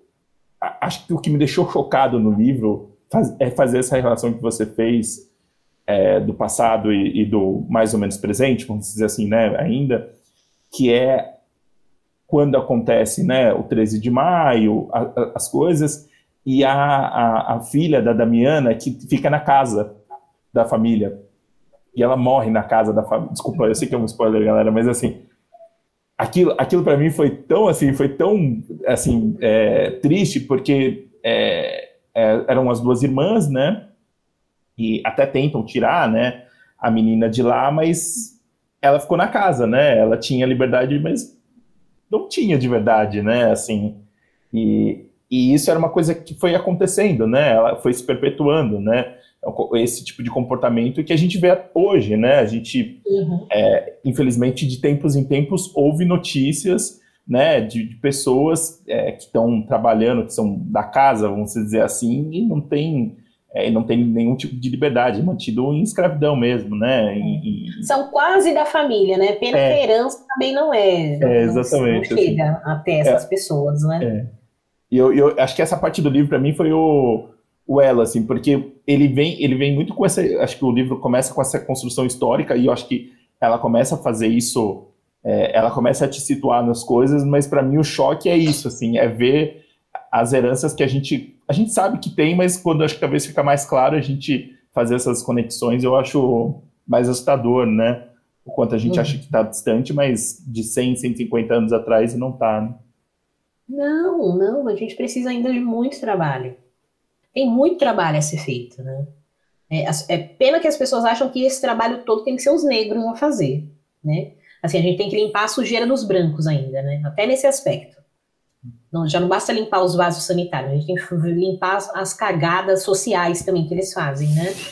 É, é um trabalho conjunto, é coletivo, né, gente? A gente já vem falando dessa, dessa questão do coletivo já há muito tempo. Sim, quanto mais pessoas é, quiserem agregar essa luta, melhor ainda, mas não é um trabalho só nosso. Então, é, esse livro ele traz também essa perspectiva de assim, de mostrar para nós que o passado, né, que o presente ele repete o passado se algo não for feito. E essa crítica ao 13 de maio é fundamental, Né? Estamos livres, mas não estamos livres. Que isso? A gente só deixou de trabalhar como escravo e agora tem que se escravizar para trabalhar explorar, exploratoriamente, né? Tipo, alguém vai explorar ainda o nosso trabalho, mas a gente ainda vai permanecer sendo escravo, que é o, o, o que acontece ainda hoje em dia, né? Então, é essa o que eu gosto bastante nesse livro é essa perspectiva de o passado que o, o presente que imita o passado, né? E, e, a gente perceber que as coisas estão aí, gente, que tá, tá tudo aí. Né? E o que, que a gente vai fazer com isso agora? É um livro que traz para você o, o, conhecimento e ele te questiona também. E aí, o que, que você vai fazer agora que você sabe de tudo isso? Né? É, você saber que essa essa travessia não foi uma travessia tão, tão bacana, né? Olha só como que foi. Minha tia tá lendo esse livro. Essa tia que eu falei que é empregada doméstica até hoje. Quando ela chegar nessa parte, ela vai tomar um choque. Só que a gente já falou para ela parar de trabalhar, que agora a gente tem condições de de ajudá-la e tudo mais. Só que ela tem ainda entranhado nela, igual a personagem, que ela tem que ficar lá, porque ela cuidou daquelas pessoas a vida inteira. E como que vai ser se ela sair? E não sei o quê. E as pessoas tratam como se fosse da família. Mas não é da família. A gente já cansou de falar isso. Não é da família, sabe? Mas mesmo assim ela quer continuar lá. E aí a gente foi viajar, né? Fiquei de férias e levei esse livro para ela ler. Mentira, não levei não. Ela veio aqui na minha estante e achou bonita a capa e pegou. Aí eu falei, olha, pro, foi a providência que, que, que, fez isso por mim. E aí ela começou a ler, ela falou, nossa, pesado, né, Camila? Eu falei, ainda vai ter muito mais. Vai, vai lendo. Vai lendo. Na hora que chegar lá, eu, eu espero que desperte alguma coisa nela, assim, sabe? Eu, eu vou quebrar também essa, é, é, essa amarra que tá em mim. Porque isso é, é resquício, gente. É herança. É, ter empregadas domésticas ainda no, no Brasil é herança da escravidão. Você vai para os, outros países europeus, por exemplo? Tem. Acho que as únicas pessoas que têm é, empregados na Europa é a rainha e o, sei lá, a família real lá. Porque tem empregado é caro pra caramba. Ninguém tem. As pessoas fazem as próprias coisas. O Brasil, tão atrasado, ainda tem ainda tem diarista, ainda tem é, empregada fixa que dorme no trabalho. Gente, é o cúmulo. Mas não vou fugir do livro, vamos lá. Vocês falam e eu, e eu acompanho uma das coisas que mais me chamou a atenção no livro foi o título. Eu acho um belíssimo título. É Água de Barrela, né, que faz referência a essa técnica das lavadeiras de embranquecer o tecido, misturavam cinzas, se eu não me engano, cinzas de madeira, eu acho, né, na água. E mas faz uma referência à própria personagem, como é, a nossa agora me fugiu o nome da personagem principal? Damiana. Damiana, Damiana. Damiana. A própria Damiana fala isso logo no início do romance, né? Que existe um processo de embranquecimento da história mesmo, né? Que a impressão que ela tem é que a branquitude queria colocar tudo em tonéis de água de barrela e embranquecer, que é um processo meio de apagamento, né? E eu tenho uma coisa com os livros eu acho muito é, divertido quando os livros se passam em lugares que eu conheço. E aquilo lá são lugares que eu conheço muito bem. Eu conheço muito bem Cachoeira, eu conheço muito bem Salvador, eu sou de Salvador, né? E aí, de repente, eles falaram no romance sobre a praia do Chega Nego. Nunca tinha ouvido falar nisso na minha vida. E aí, eu, como assim? Era o lugar onde chegavam as pessoas escravizadas, porque elas não queriam chegar, não era para chegar pelos, pelos meios legais, né? Não era, pra, era, era uma coisa meio de, de, tráfico mesmo, a escravidão, o tráfico já tinha sido proibido, então era uma, era uma praia mais afastada, assim, não era exatamente no comércio, né, em Salvador. E aí eu joguei no Google, e é a Praia dos Namorados, em Salvador, que é no bairro da Pituba, que é um bairro muito chique. Eu falei, meu Deus, como assim? E aí eu continuei pesquisando, porque esse livro teve esse efeito em mim, assim, eu fiquei furiosamente pesquisando coisas durante um mês, assim. E aí eu descobri que uma das partes do, do barracão, né, onde, enfim, as pessoas eram colocadas ali dentro, é, uma, dessas, uma dessas paredes, que era uma parede de pedra, tinha sobrevivido. E aí, primeiro aquilo se transformou num restaurante, e aí, hoje em dia, foi incorporado num condomínio de luxo. É um prédio de luxo que tem lá, e a parede virou uma espécie de uma parede meio decorativa. Assim, eu não entendi muito bem, não consegui achar fotos do condomínio, assim, só ali, né? Como assim, gente? Sabe? Não, não, não se Mas... cria um museu, não se cria um monumento, não se cria absolutamente Mas... nada. Tem um outro livro da Eliane, que é o, é, o crime do Cas, Cais Valongo, não é isso? Desculpa é, se eu tô falando errado. Que é basicamente isso também, porque o, o Cais do Valongo, o Museu do Futuro foi lá, foi construído em cima do, do, do, do um dos cais, do, do cais lá do Rio de Janeiro, que assim, onde mais foram é, trazidos negros escravizados, assim. Ah, Ju, mas também tem o outro, que era uma casa, e aí a mulher foi fazer uma, uma reforma, e aí conforme ela foi tirando terra, tirando terra, tirando terra, ela começou a achar é, esqueletos, né, ossos. E aí ela chamou uma pessoa, né, para ver o que, era aquilo tal, e ali era é, um cais também, que é o Museu dos Pretos Novos agora. Eu tenho muita vontade de ir até lá para conhecer. E, e tem, as, tem algumas ossadas, tem alguns objetos, porque os negros que chegavam muito maus, né, de, de, com doenças infecciosas ou mortos, eles eram jogados todo lá empilhados e depois incinerados, né? E tem bastante ossada lá ainda, ossos de crianças, de adultos, é, alguns, alguns pertences que eles traziam, né? E, e, pelo menos nesse caso, a mulher que fez a, a, a, reforma na casa, ela chamou alguém responsável, né? Da, da prefeitura tal, e aí chamaram arqueólogos e tudo mais. E aí ela vendeu aquele lugar, né, para o Estado, e agora é o Museu dos Pretos Novos. O que eu achei curioso nessa história de Salvador é que eu fui conversar com meu pai, né? E aí eu falei, ah, a praia do Chega Negro. Ele falou, não, eu não conheço. Essa praia é chamada assim até hoje, pelas pessoas mais velhas. Faz pouco tempo que mudou o nome. Mas eu nunca tinha parado para pensar por que, que tem esse nome. Eu falei, gente, mas é, é, né? A gente não para para pensar de fato, né? Então tem muita coisa escondida na história. E na verdade só vai falar só vai trazer à tona essas coisas escondidas quem conseguir trazer um pouco da memória dessa história, né? Então, quanto mais pessoas negras escreverem sobre aquilo que elas escutam nas suas famílias, por exemplo, a gente vai ter muito mais referência. Eu tentei uma vez colocar no papel e tudo mais, porque o meu avô, ele ele conheceu a bisavó dele, que era filha da da pessoa que era ama de leite, que foi escravizada. Então ele tinha substancial para isso. Mas na época eu era lá, tava muito doida lá, que eu falei para vocês, queria plantar para comer, hippie, nananã. E, e aí meu avô acabou morrendo, eu não consegui. Aí fui atrás dos irmãos dele, os irmãos também já estavam mal, alguns já estavam esclerosados, assim, não lembravam muito das coisas. Então aí foi se perdendo, e a gente com, a, com isso acaba não reconstruindo a nossa própria trajetória, né? Mas quem lembra tem que colocar no papel, tem que escrever, porque é assim que a gente vai construir a memória do nosso povo, né?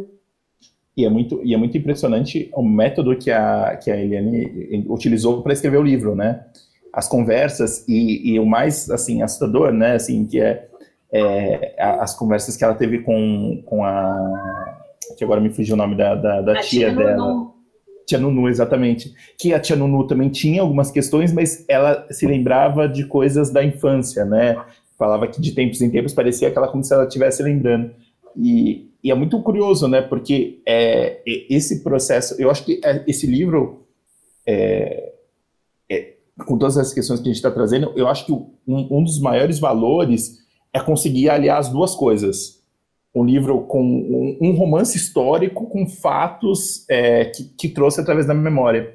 E acho que isso é, é muito importante, não, não só pela questão de memória, mas porque é, acho que a gente tem uma questão de, de entender e ver as coisas como, como história, assim, sabe? No sentido de, de mais do que só um relato, é, de marcar mesmo, né? De você fazer essa relação entre é, o 13 com é, é, isso que a Lu falou do, do, do, do, da praia, com todas essas coisas. Eu acho que uhum. É, eu acho que é uma mistura, é, é, o ideal, assim, sabe? No sentido de falar assim, pô, se a gente tivesse mais nisso, a gente podia fazer essa construção, né? Porque, no final das contas, esses relatos foram apagados, né? A gente Sim. nunca foi a preocupação, né? E a tia Nunu fez 100 anos no mês passado. Cara, 100 anos, né? Se vocês forem lá no, no perfil da Eliana, tem a tia Nunu sentadinha lá. 100 anos ela fez. É, é lindo isso, né? É... Pois, é isso, né? a, é, a, história, é, a história tá toda ali, né? É, tá tudo ali, gente. E assim, a perspectiva dela viver muito mais, sei lá, 10 anos, não sei, né? Mas, sei lá, Deus sabe de todas as coisas. Mas é, é lindo de ver. Ela tá lá, 100 anos, gente, viveu tudo isso, aí teve força ainda para estar tá aqui. E essa coisa que o Caleb fala é, de, de história, né? Muitas vezes eu tenho uma amiga, a Vanessa, vocês sabem quem é a Vanessa, que, que mediava o Leia Mulheres comigo. Então, depois que ela também se aproximou, é, a gente sempre foi amiga tal, mas depois que ela se aproximou de mim nesta fase mais de, de pesquisar, de estudar tal, é, é, as questões é, raciais, decoloniais tal, ela falou para mim assim, cara, eu nunca pensei que essas coisas tivessem de fato existido dessa forma. Porque a gente sabe que elas existiram, né? Mas a gente tem a, a, a questão assim de, ah, é uma história. É uma história. Agora, será que aconteceu? Será que não aconteceu? Quando vem escrita pelas mãos de alguém que tem como afirmar que isso aconteceu, muda, né? Ela falou, Camila, minha concepção da escravidão, da escravização de africanos aqui no Brasil mudou totalmente. Totalmente. Quando ela lê um defeito de cor, quando ela lê as coisas escritas por Conceição Evaristo, que também traz muito dessa questão da memória, né? Os personagens sempre traz algo do passado, dos ancestrais e tudo mais. Então, é a importância, gente. Eu, eu quero muito frisar aqui. É lógico que conversar sobre os personagens, conversar sobre a história e tudo mais, mas conversar sobre a importância dessa literatura, principalmente. Porque, é porque os personagens eu... e tudo mais, as pessoas vão ler o livro e vão saber o que, que aconteceu, uhum. né? Mas eu quero fincar aqui é a importância de ter essa, essa literatura, de, de ler este livro, né? É que eu acho que, o, o, pensando tudo que a Vanessa falou, essa frase que você comentou, é, a gente tem muito na, no nosso imaginário que foi, foi assim, ano a ano foi construído para que a gente pensasse dessa forma, dessa coisa do Brasil cordial, que, meu, não existe Brasil cordial, vamos combinar, que se existisse não teria Bolsonaro eleito. Mas, enfim, para além disso, é, acho que a gente duvida um pouco, né? Porque tem, né, na Casa, casa Grande Senzala, do ai, alma de leite, essa mulher bondosa, que. Cara, não, era uma coisa extremamente violenta. A violência disso, sabe? De você tirar o neném da mulher para que ela desse de, de mamar pra, pra, pra mulher do branco. Sabe? Tipo, e aí, tipo, a, a, a, a neném da, da, da negra que, que sobreviva aí, sabe? E as outras mulheres tentando fazer sobreviver. Tipo, olha a violência disso, gente, pelo amor de Deus. Sabe? Não tem cordialidade nenhuma, sabe? Era, era barbárie, era barbárie. Eu sou meio avessa, né, esse livro, Casa Grande Senzala. Eu acho que ele tem que ser lido, mas de uma perspectiva super crítica, assim, com, e fazendo paralelo com outros escritores. Abdias do Nascimento seria o ideal, por exemplo, para fazer uma, um paralelo de leituras, né, porque um fala e o outro contradiz, um fala, o outro contradiz. Então, acho que seria é, é, essa forma, mas é isso que você traz, né, do, do ser cordial, é resquício também lá da, de muito atrás, quando disseram que existia democracia racial no Brasil, coisa que isso não existe, né? É balela. Então, até falar que essa mestiçagem é linda, né, que a mestiçagem é que, que traz essa diversidade cultural para o Brasil, meu, estupro, né? O nome disso se chama estupro, né? Tons de pele bonito, mas para mim é estupro. Se não for em consentimento, como não era naquela época, né? Mas o, o, que chama também bastante atenção para mim nesse, nesse livro é a questão das mulheres se ajudarem muito, que elas têm um, uma. Tem essa questão do, da, da coletividade, né, da irmandade. Para o contemporâneo, vocês vão ver também que A, as famílias negras costumam se ajudar muito também para além da questão sanguínea. Então, assim, você vai, às vezes, nos núcleos familiares, fala assim, esse daqui é meu tio, meu primo, meu não sei o quê, mas não tem nada de sangue, é que as pessoas se intitulam assim. Porque quando vieram de África também, vieram é, cada um de, de um lugar de África, né?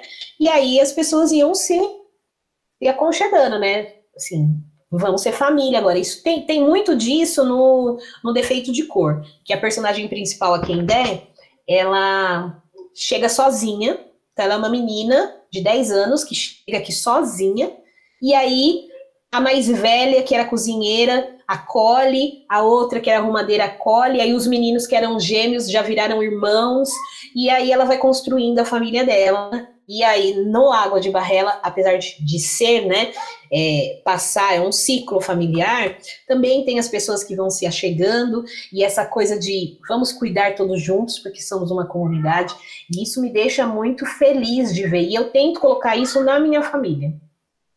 A Elisa, muitas vezes, ela não entende porque, de repente, a minha tia leva ela ao médico. Mas você que é minha mãe. Falei, então, Elisa, se a gente quer sobreviver nesse mundo, cara, Ainda mais nós, enquanto famílias negras, enquanto uma família negra, a gente tem que se juntar.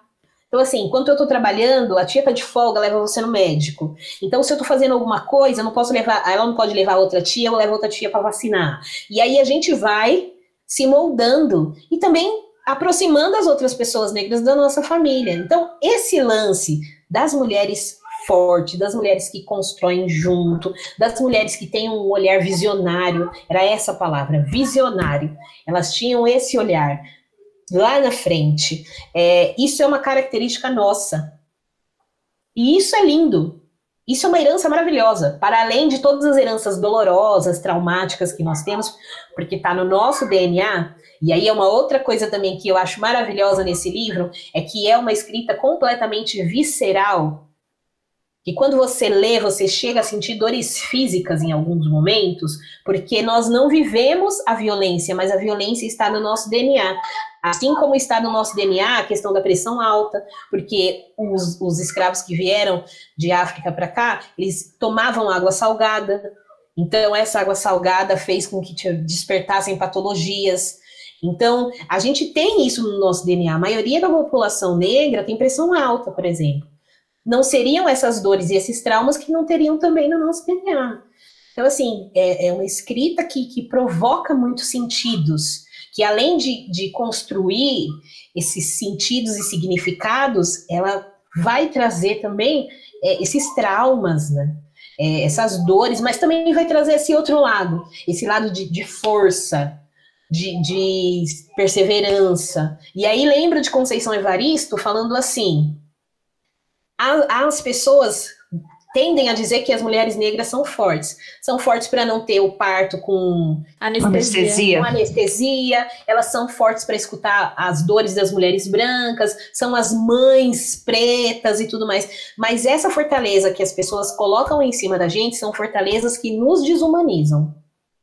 Quando, na verdade, a fortaleza que eu digo que humaniza é essa: é o do ser visionário, é do ser empreendedor, a de buscar um sentido para a vida, não a vida presente, mas a vida que ainda vai vir. Então, essa força é a força que nos humaniza. E esse livro também traz essa perspectiva. Acho assim, fantástico. E eu gosto muito dele também, como ele vai inserindo as populações negras em episódios históricos que essas populações nunca são mencionadas, né? Tem a, a questão da guerra do Paraguai, é, que eles falam sobre os pelotões, né? Sim, e, é, é, e tá tudo aí, né? Quem é que estava ali lutando mesmo de fato, né? E quem levou as honras e méritos? Eu adoro, se for para dizer assim, um, um tipo de ficção que eu gosto bastante, ficção histórica ou romance de formação, porque você vai trazer esses elementos é, históricos e tudo mais, e eu acho que aí tem, tem uma dupla finalidade, né? É, é tanto de, de te colocar é, no sentido de vamos reconstruir, construir ou reconstruir aquilo que você não, não entendeu porque não viveu naquela época, e também traz os elementos que são literários e tudo mais, que a gente adora falar sobre eles. Mas esse livro, ele coloca, assim, os personagens em, em tempos históricos, e acho que o, o principal, né, aí vocês, vocês sabem também se vocês acham que não, mas eu acho que o principal, para mim, é o 13 de maio. Os outros são importantes também, claro, né, porque tiraram muitas vidas, é, teve muito sofrimento e tudo mais, mas acho que o 13 de maio é o que vai dar o, o chance na, no, no livro. Eu, eu fico pensando nisso que você falou do 13 de maio, e no que a Lu falou, é que eu fico com a impressão de a gente está lendo, como a gente começa a ler o livro pensando numa linha histórica, o livro começa com a lembrança dela é, olhando para trás e a gente começa a relembrar, né? O livro é dividido em duas, é, dois trechos, se não me engano, né? Marta e, e, e depois da Damiana, se não me engano, né? As, as, separações. É que eu fico com a impressão, Camila, que é, a gente a gente lê essa parte da, da, da, da chegada, né, nos navios negreiros, tudo mais, no começo, é, ainda que a gente não saiba, eu acho que a gente meio que vai esperando isso para ver como que vai ser, porque a gente a gente tem uma ideia muito rasa, no, no meu caso, assim, no sentido de preciso me informar mais para saber como é que foi, porque a, a narrativa oficial da história é de que é, a partir do 13 de maio tudo mudou e foi e acabou, né? Assim, não existiu mais quase problema, né? É, e, e, eu fico muito pensando, tem um personagem que eu, que eu gosto e, e eu fico. É, que é o Adonis, né? Que, que, que aprende a ler, é, começa a se envolver, mas ele fica um pouco na, no mundo das ideias, né? Ele não consegue, é, de fato, aplicar as mudanças, né? Que, que no caso as mulheres do livro fazem, né? Ele fica distante, né? Ele não consegue. E pensando nisso que você falou, acho que o 13 tem essa é o choque de realmente ver que, né, pensando no livro, não mudou, né? Não, nada, assim, aconteceu, mas não aconteceu de fato. Né? Sim, e essa questão do, do Adonis, ele ele fica assim no plano das ideias, né? É um personagem muito interessante, né? O, o Adonis. Ele fica no, no plano das ideias porque os homens naquela época eles, eles já, já tinham essa característica né, de, de animalizados, é, estupradores, não fique perto, é, de brutalizar mesmo, né? É daí que sai a história do negão tem pinto grande, por, exemplo, é, o mito do, do negro estuprador. Então, as mulheres tinham mais essa perspectiva e falavam: fiquem aí, fiquem aí, porque senão eles vão te matar né? Deixa que a gente faz um, um pouco mais e tudo. E é uma característica até de antes de, de chegar em África, né? As mulheres, elas são, de fato, as que vão é, tratar do lar, é as que vão organizar o lar. Né? E, e, eu acho que tudo isso faz parte, para a gente entender de fato, né, algumas coisas que a Eliana traz no livro, a gente tem que buscar um pouco mais de história mesmo. A gente tem que estudar um pouquinho mais para fazer sentido, né? Porque senão a gente fica assim, poxa, o Adonis é um personagem tão bacana, mas por que, que ele não foi para além, né? Por que, que as mulheres que. Mas existe também uma resposta é, para isso. As mulheres, elas têm. É, tinham mais liberdade na sociedade, vamos dizer assim, né? Por serem mulheres, por não, não colocarem tanto. É, por não sinalizarem tanto perigo. Só que nós mulheres somos as pessoas mais perigosas do mundo. né? Nós já temos essa, essa característica, não menosprezando os homens, viu, Caleb? Você desculpa. Mas nós temos mesmo, e eu, eu acho que isso é inerente, a gente tem um poder de persuasão, é, muito grande, a gente consegue transitar em alguns espaços que talvez homens não consigam. As mulheres usaram isso. E o Adonis, ele tinha essa questão, né, de, ai, é, a gente não vai conseguir fazer muito mais do que isso, né? Enquanto as mulheres estavam falando, não, então a gente vai fazer aqui agora o que a gente pode, para que outras pessoas continuem aquilo que a gente não pode fazer. Mas é, é um personagem bacana. Me chamou a atenção também a questão do feminismo você falou antes, Camila, sobre como você via um pouco o feminismo antes do Leia Mulheres, né? De, de algo que talvez não te incluísse, que não, não te pertencia. E dentro do livro tem discussões sobre o feminismo também, né? Tem uma personagem branca, feminista, que começa a falar sobre as mulheres irem para o mercado de trabalho e terem uma independência financeira. E todas essas discussões não faziam sentido para as mulheres negras, né? Nenhuma. Tanto que elas tiveram que construir as próprias formas, né, de, de sair é, de algumas questões, né, de, de, se livrar de algumas questões. Balela, né, você fala mercado de trabalho, as mulheres negras estão trabalhando desde sempre, cara. Mulheres já estavam sendo exploradas e, e, já vieram de lá com, com esse jugo de ter que trabalhar aqui para se manter vivo. Sim, qual é o sentido que faz? A gente quer muito mais além, né? Dentro do livro, a gente quer muito, a gente tá aqui lutando para outras pessoas conseguirem. Então, assim, as mulheres tiveram que dar ali um salto, uma volta, enquanto a outra estava falando, não, vamos para o mercado de trabalho. Meu, você já está aí é, é, com, com a vida ganha. E aí você me fala um negócio desse, eu lembro de uma outra questão também, que é quando eles começam a enxergar a possibilidade de, de ter o 13 de maio, de não ter mais escravos e as pessoas estavam ali por conta de, de questões é, econômicas e políticas perdendo seus cargos, por conta da agricultura também, que estavam indo para outro espaço, né? Já não tinha tanto espaço ali que eles estavam plantando, então estão perdendo aqui, não sei o quê, e, e ver essas pessoas ascenderem socialmente, né? Como a menina, eu vou ser professora, estou estudando para isso, né? E, e, e, quando ela vai lá formada e ela quer falar, né? Que ela conseguiu e tal, e, e a mulher fica, nossa, conseguiu estudar, não sei o quê, né? É, e aí a gente traz isso também para a contemporaneidade, né? É, as pessoas negras indo viajar de avião, é, as pessoas negras indo para Disney, ou não negras também indo para Disney, mas de, de, uma classe mais baixa, né? Dessa tal miscigenação bonita que aconteceu lá atrás. E, e, os brancos e os ricos se incomodando com isso, meu, é a mesma perspectiva de lá de trás.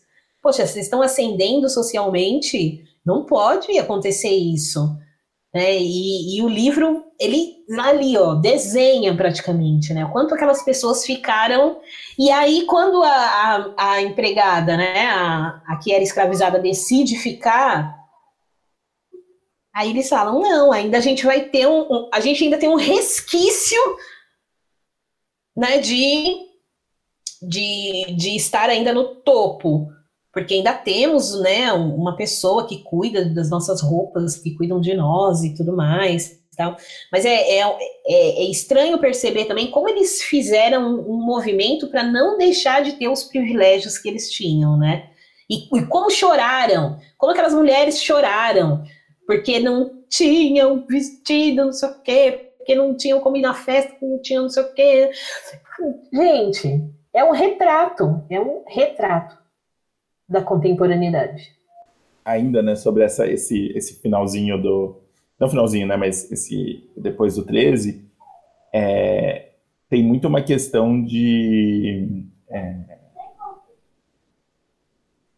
de como, de como. Acho que o livro dá uma ideia também dos poderes que se reorganizam, né, que vão se. se eles mudam para continuar do mesmo jeito, né? Assim, tem, tem um pouco disso, assim, porque é, eu, realmente, eu realmente gostei do Adonis, assim, porque eu fiquei meio. É, é, até, até porque ele não, não, não fica né, com, com a Marta, né? E eu acho curioso, porque, enfim, tem, o livro, o livro é, é, é, curioso nisso, né? Ele tem até essas outras questões, tem romance, tem, enfim, tem tudo, né, nesse sentido, porque é, é, é eu, eu fiquei meio com essa sensação de que é, eu queria eu, eu queria que o livro fosse um pouquinho maior ainda, assim, sabe?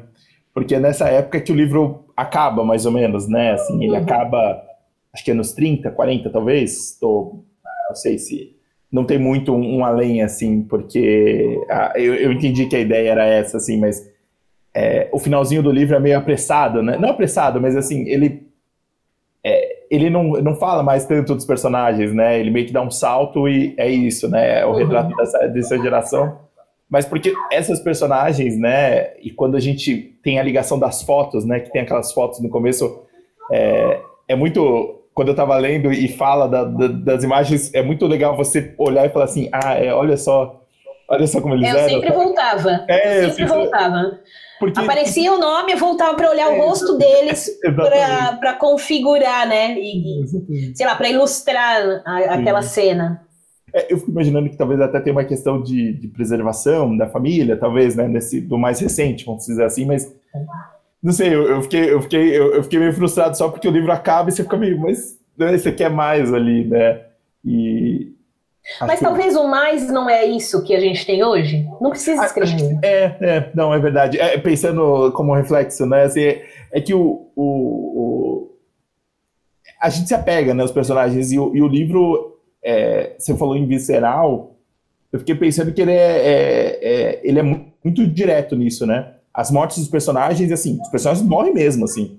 assim do tipo, e é sempre, assim, em alguns momentos tá ligado até como os fatos históricos machucam os personagens, né? Lá no começo, na Guerra do Paraguai, o cara fica, o cara é, é ferido, fica mancando, é, tem, tem aquela briga, tudo mais.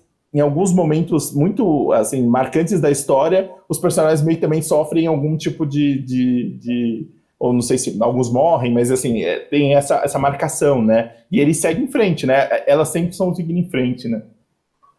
Sim, é como fiquei, a vida, né? É, eu fiquei devagando aqui, mas é porque eu fiquei. Eu tava pensando e deu Mas é como a vida. Na, esse livro nada mais é do que a vida, como ela é. Então as pessoas morrem, a gente tem que continuar. A gente é roubado e a gente tem que continuar. É, as pessoas ficam doentes e a gente tem que continuar. E aí a gente continua, do jeito que dá, da forma que dá, né? É, é, é, ruim. Acho que foi nessa parte, não sei, não me lembro, se foi nessa parte quando roubaram as joias que ela, ela foi para o Rio de Janeiro para continuar trabalhando. Eu, eu acredito que tenha sido nessa parte. Então, assim, roubaram, aqui não tem mais trabalho, eu vou para outro lugar. E aí vou continuar vivendo. E, e viver de uma forma que não é bacana. Mas a gente tem que continuar. Né? Sabe aquela coisa do continue nadando, da Dory? Continue nadando, continue nadando. É isso. E eu, eu sou apaixonada por esse livro. Ele e assim, se fosse falar assim, Camilo, você vai para uma praia, né, uma praia, sei lá, perdida no meio do oceano. Quais livros você levaria? Eu levaria Defeitos de Cor, esse e Olhos d'Água. Porque são todos livros que, apesar das dores, trazem essa perspectiva do continue nadando. Então você vai conseguir. Vai acontecer várias coisas, mas você vai conseguir. E eu tenho isso para mim. Eu vou conseguir fazer várias coisas que eu quero ainda. Vai, não vai ser fácil. Mas eu vou conseguir. Só sobre esse, esse último comentário de vocês, do Caleb e da Camila, eu, eu assisti uma entrevista com a autora, da Eliana, e ela disse que está escrevendo um outro livro, ela tem planos, né? Ela ainda não materializou isso, mas com outros personagens e de um tempo mais recente. Então, né? Quem legal, sabe? Né? Quem sabe tem uma, não sei, mas não sei exatamente uma continuação, mas com certeza ainda outras histórias dessa família, né? Da família dela. É, eu vi também algo que ela falou, que quando ela morava, ela morava no, no, em Realengo, eu acho. Realengo, não sei, um, um, lugar mais vulnerável, assim, do Rio de Janeiro. E aí ela foi, mora, o pai dela passou no concurso público e ela foi morar numa outra região do Rio, que acho que era a Zona Sul, e aí, quando ela foi trabalhar num lugar e aí começou a fazer faculdade, foi aí que ela se descobriu negra. Porque por enquanto você tá no meio de preto, preto não fica se chamando de preto. Né? Todo mundo é igual ali. Aí, de repente, ela vai para um outro lugar que tem pretos e brancos e ela se descobre negra. Ela falou que ela tem vontade de escrever sobre esse processo, sobre esse racismo e essa violência institucional que ela passou. Seria muito interessante também ler algo assim nesse sentido né? Assim, da, das vivências dela de um lugar e para outro lugar e, assim não, não sabia, né? Que, que, que eu era preta e de repente isso aconteceu. Eu falo muito dos dois livros, gente, porque eles são muito conectados assim na minha vida, tá? Isso aconteceu também com um defeito de cor. A, a Ana Maria Gonçalves, ela falou também que é, ela não, não se via como negra. E só quando ela foi morar nos Estados Unidos, onde o racismo é muito mais acentuado e de fato é segregado, né, segmentado assim, que ela entendeu que ela era negra. Então ela estava na fila, na faculdade onde ela dava aula, ela estava na fila esperando para ser atendida. E aí tinha uma pessoa branca na frente, o atendente atendeu a pessoa branca e não ela. Ela falou, ué, por que não me atenderam?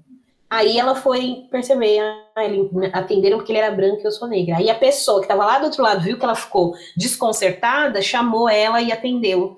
E aí falou, olha, não te atenderam porque você é negra tal. E como que eu sou negra? No Brasil eu não sou negra. né? Mas aqui você é. Então tem, tem essa, essa perspectiva. Se as pessoas todas escrevessem sobre suas vivências, gente, quanta coisa boa não ia ter. E a Eliana fala que começou o processo de escrita dela numas férias, né? Ela sempre quis escrever, mas ela não tinha tempo, e aí um dia ela tirou férias, 30 dias, e aí ela começou o processo do livro. Então, tem isso, né, Camila? Tipo, quantas histórias, mas também o tempo para essas pessoas e a possibilidade dessas pessoas de se dedicarem a algo tão complexo quanto a escrita, né? E muito louco que ela também não era, não era escritora, né? Ela é jornalista, o trabalho dela é com esporte, não tem nada a ver com, com questões assim da, da, área de letras, não. Ela é jornalista, trabalha com esporte, Confederação Brasileira de Esporte, sei lá o quê. E muitas das viagens que ela, que ela fez, né, muitas seguidas, ela ficou com vontade de contar a própria história, né, porque via a história de outras pessoas e o quanto isso é importante nesse sentido de construir as suas próprias narrativas, né de eu tô indo viajar, vejo as pessoas contando suas próprias histórias e por que, que eu não vou escrever a minha se ainda tenho condições de juntar, né? Fazer essa junção de informações e, e jogar para o mundo. E eu acho esse tipo de informação muito relevante quando a gente pensa no que, que a gente vai ler também, né? O fato de você escolher determinados autores para você ler são autores vivos, são autores que vão ter algum tipo de ganho com a sua compra. Então, talvez consigam se dedicar mais à escrita. Eu acho que tudo isso são questões que a gente deveria pensar mais também, né? O que, que a gente está comprando? Qual literatura que a gente está consumindo? Sim, isso faz total sentido. Total sentido. E ainda mais de, de, de poder conversar com essas pessoas em vida Gente, é fantástico. Você já falou com a, com, com a, com a Eliana, Camila? Então, eu converso com ela, né, uhum. assim, pela, pela internet, mas eu nunca nunca conversei com ela, assim, de, de ir em algum é, clube, de eu, entrevistar, de, de nada. É que a gente conversa. pensando no clube, né? Porque pensando no clube seria, né, seria um, uma então, legal, né? O Leia Mulheres, que, que a gente leu esse livro, é, ela, ela queria entrar, ela queria entrar na conversa, assim, só que o que aconteceu? Eu estava com o celular, então eu não via as mensagens. Ai, caramba. Entendeu? Caramba. E aí depois que acabou o, o, clube, eu fui olhar, ela falou assim, estou procurando o link para entrar. Hum. E o link estava lá. Mas assim, questões, né? Questões assim, de internet e tal. Não estou conseguindo entrar, sei lá. Acabou que não deu. Né, não conseguiu. Ela falou: não, não, não fica assim, vai ter outras oportunidades, né? Aí, no Leituras Decoloniais, eu convidei ela para ir também. Ela falou: eu iria com o maior prazer. Mas eu tô dando aula. E assim, a gente tem os encontros sábados de manhã e ela tá dando aula tal. Uhum. Ela falou: olha, infelizmente eu não vou conseguir. Mas a gente tá tentando marcar um encontro fora do ciclo para que Só ela pra venha para poder, com... poder conversar com, com os participantes do, do Leituras Decoloniais, porque vai ser lindo. Nessa oficina de, de escrita é, reflexiva e, e criativa, o que, que a gente faz? A gente une o que a pessoa leu às suas próprias vivências. E aí, se vocês soubessem o que sai de coisa bonita, e é muito emocionante porque é um, um grupo seguro, em que as pessoas se sentem seguras de falar sobre as suas vivências. E aí a gente chora, a gente chora muito, gente. Principalmente esse da Eliana Alves Cruz foi muito emocionante, porque assim, a gente não consegue reconstruir a nossa memória, a nossa história. Então assim, quem consegue nomear? Ninguém, e por vários fatores. por N fatores. Eu não vou falar aqui porque é antiético, tá? Ficar falando das histórias das pessoas, né? E, a gente tem essa coisa do, de, do, do guardar aquilo que está dentro do grupo, para que as pessoas se sintam realmente é, abraçadas e acolhidas e seguras para falar sobre si mesmas, né? Mas a gente chorou muito, porque cada um trouxe uma, uma perspectiva e uma história diferente, né? Então, eu, eu vou falar de uma pessoa só, mas é, é, é, porque eu sei que essa pessoa não vai se importar.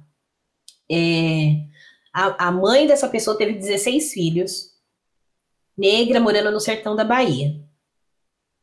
E ainda mora lá. E é o que acontece, ela não tinha como cuidar de todos. Então ela deu um desses filhos, deu, foi, deu, né? E aí essa pessoa veio morar aqui em São Paulo para estudar e tudo mais. Só que o pai dessa pessoa, enquanto ela estava aqui, morreu. Então ela não tem referência nenhuma da sua história passada, porque a mãe também não tem referência, o pai já morreu, não tem como contar. E aí, quando ela volta para a Bahia, ela também não se sente referenciada naquele lugar, porque ela nunca viveu lá. Então, assim, ela tá aqui, ela não é daqui. Ela tá lá, ela não é de lá. E aí, os 16 irmãos, ela não conhece todos muito bem, porque ela saiu de lá muito pequena.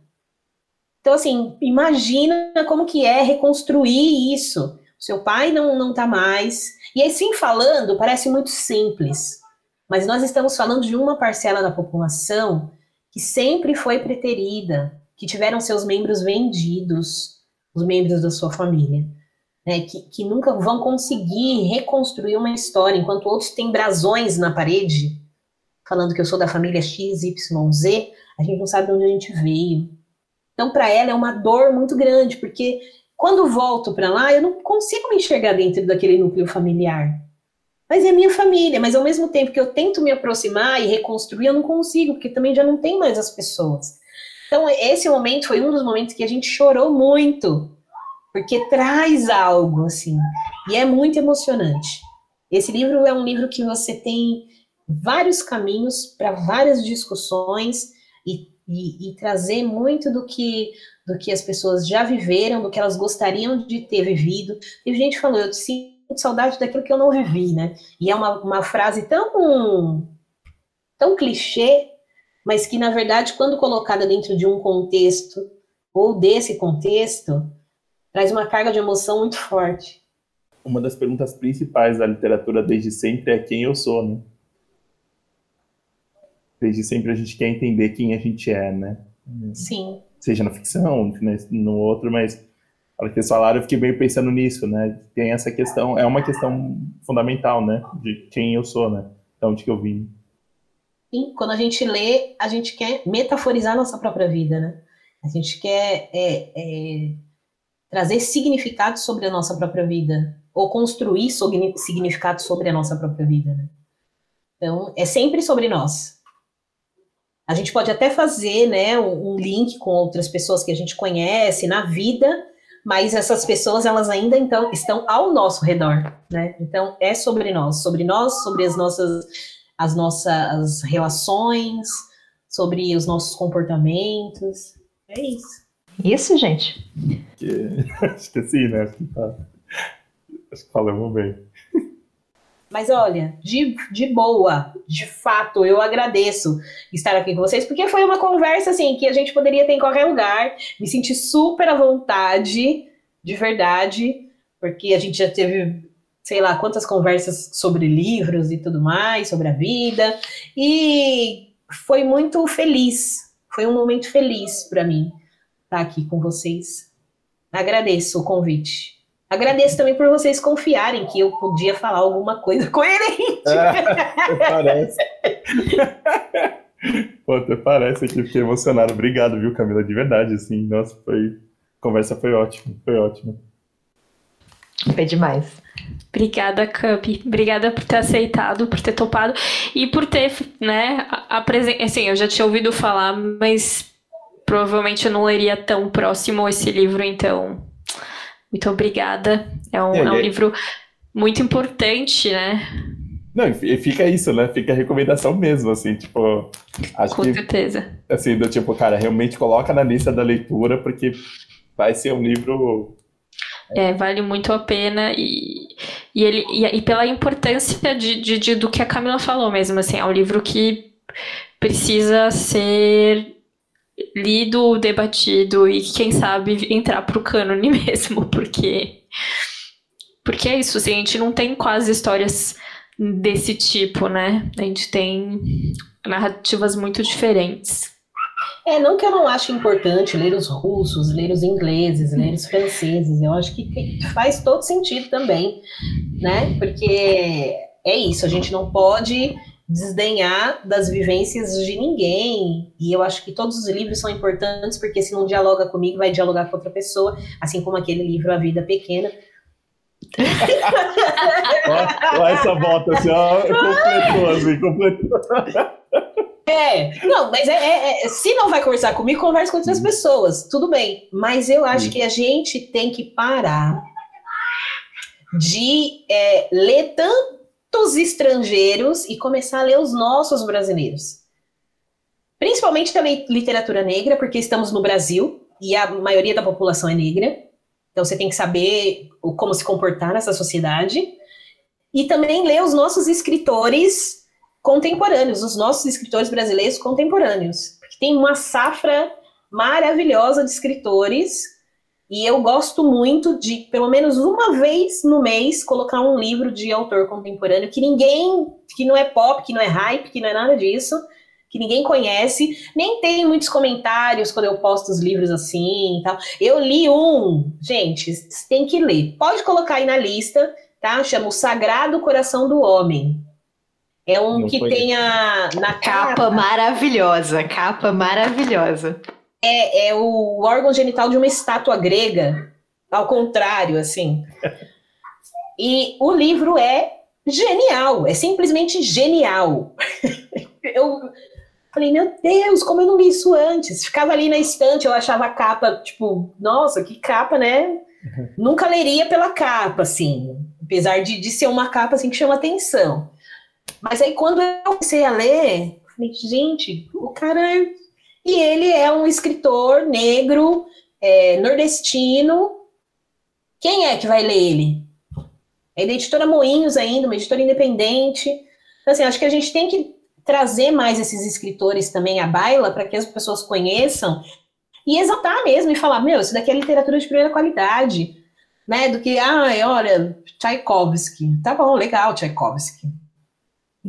Ah, sei quem lá, Tchaikovsky.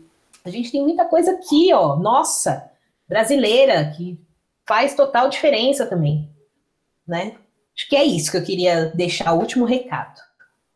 Mais uma vez, então, a gente agradece a Cami, a Camila. Se você ainda não segue ela pelas redes sociais, é Camila com dois L's e seus livros. Né? Lá você vai encontrar todas as informações sobre os projetos que ela falou agora mais cedo, sobre o Leitura Decoloniais, que vocês podem apoiar e participar dos clubes, do Leia Mulheres, lá de Santo André, é, e do, do Livro Livre, que logo em breve, quem sabe, depois da vacina volte, né? Porque é presencial. E, uhum. e aí é isso, né? Então sigam a Camila e apoiem. Quem puder apoiar, quem não puder, compartilha também. Acho que é isso, né? É isso. Obrigado mesmo, Beijo, Camila. Obrigada, tchau, tchau, gente.